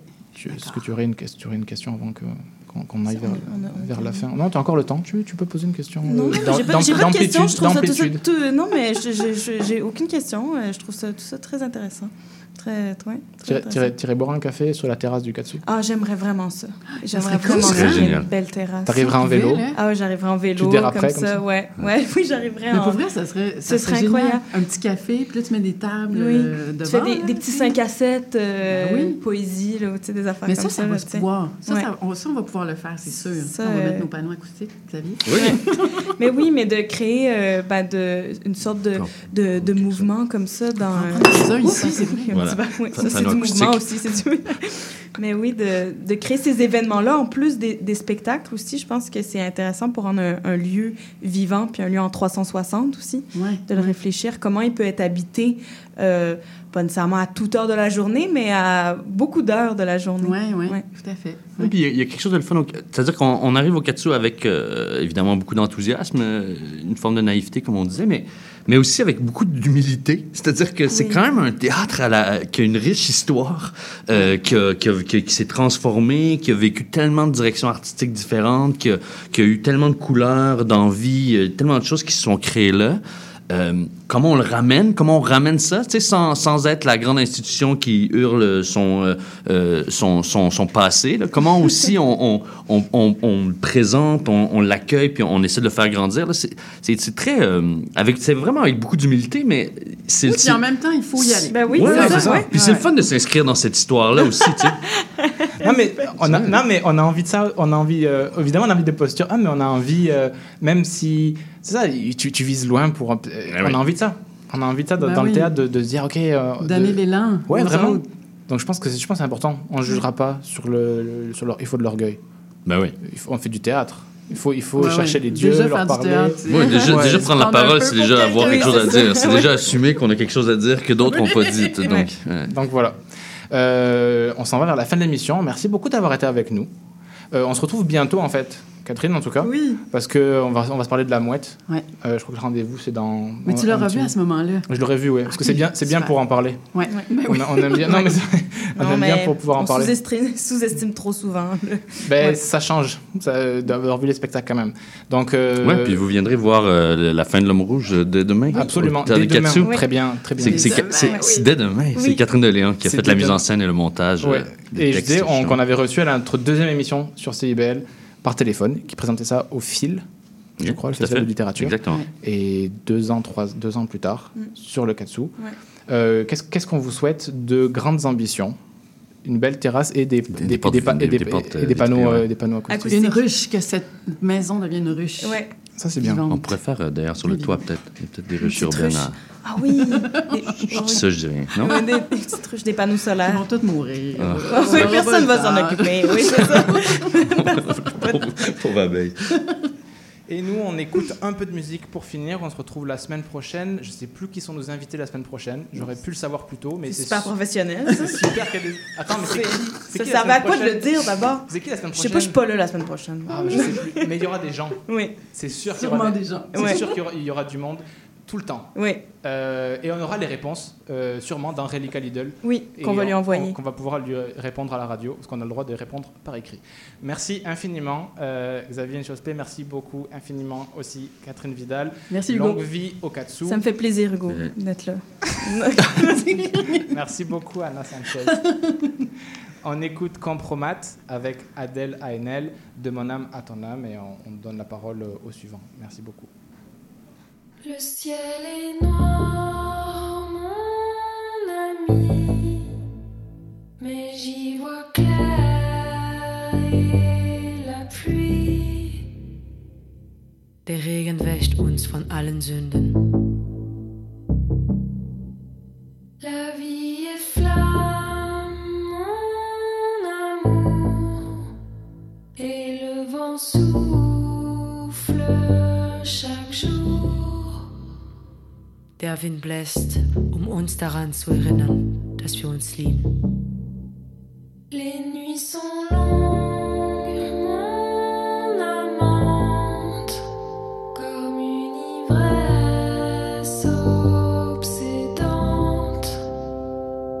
Diese Nächte sind ein paar Augenblicke der Ewigkeit.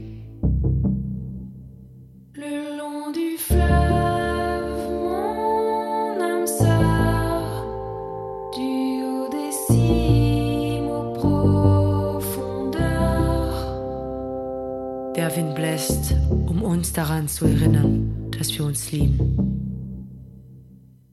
De mon âme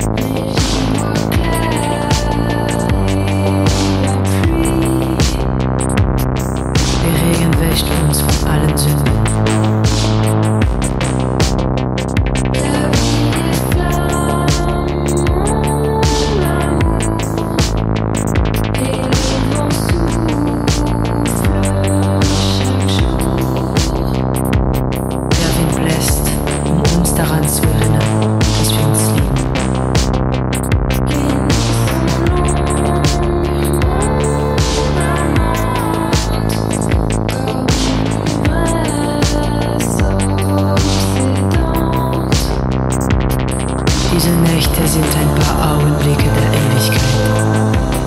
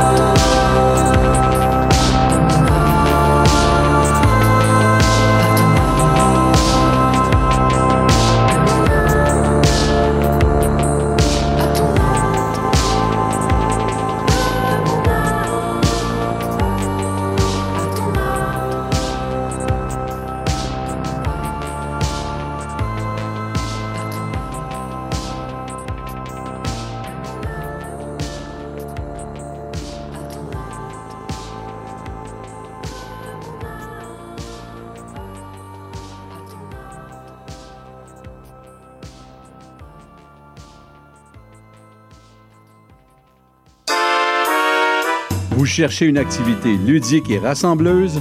Inscrivez le Bingo Radio de CIBL à votre agenda. Chaque semaine, courez la chance de gagner 3500 dollars en prix. Invitez vos amis et jouez avec nous tous les dimanches dès 13h. Pour participer, procurez-vous les cartes de jeu du bingo de CIBL dans un point de vente près de chez vous.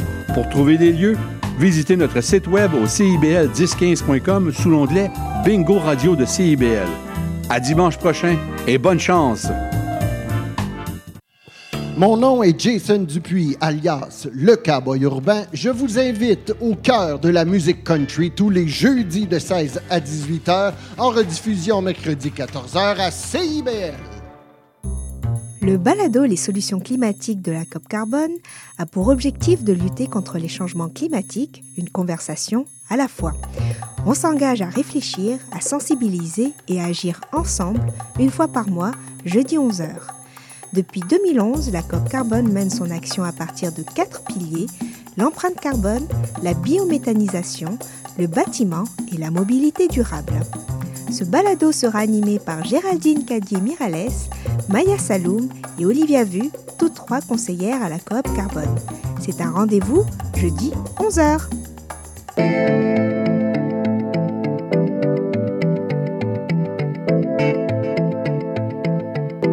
CIBL Montréal, Montréal.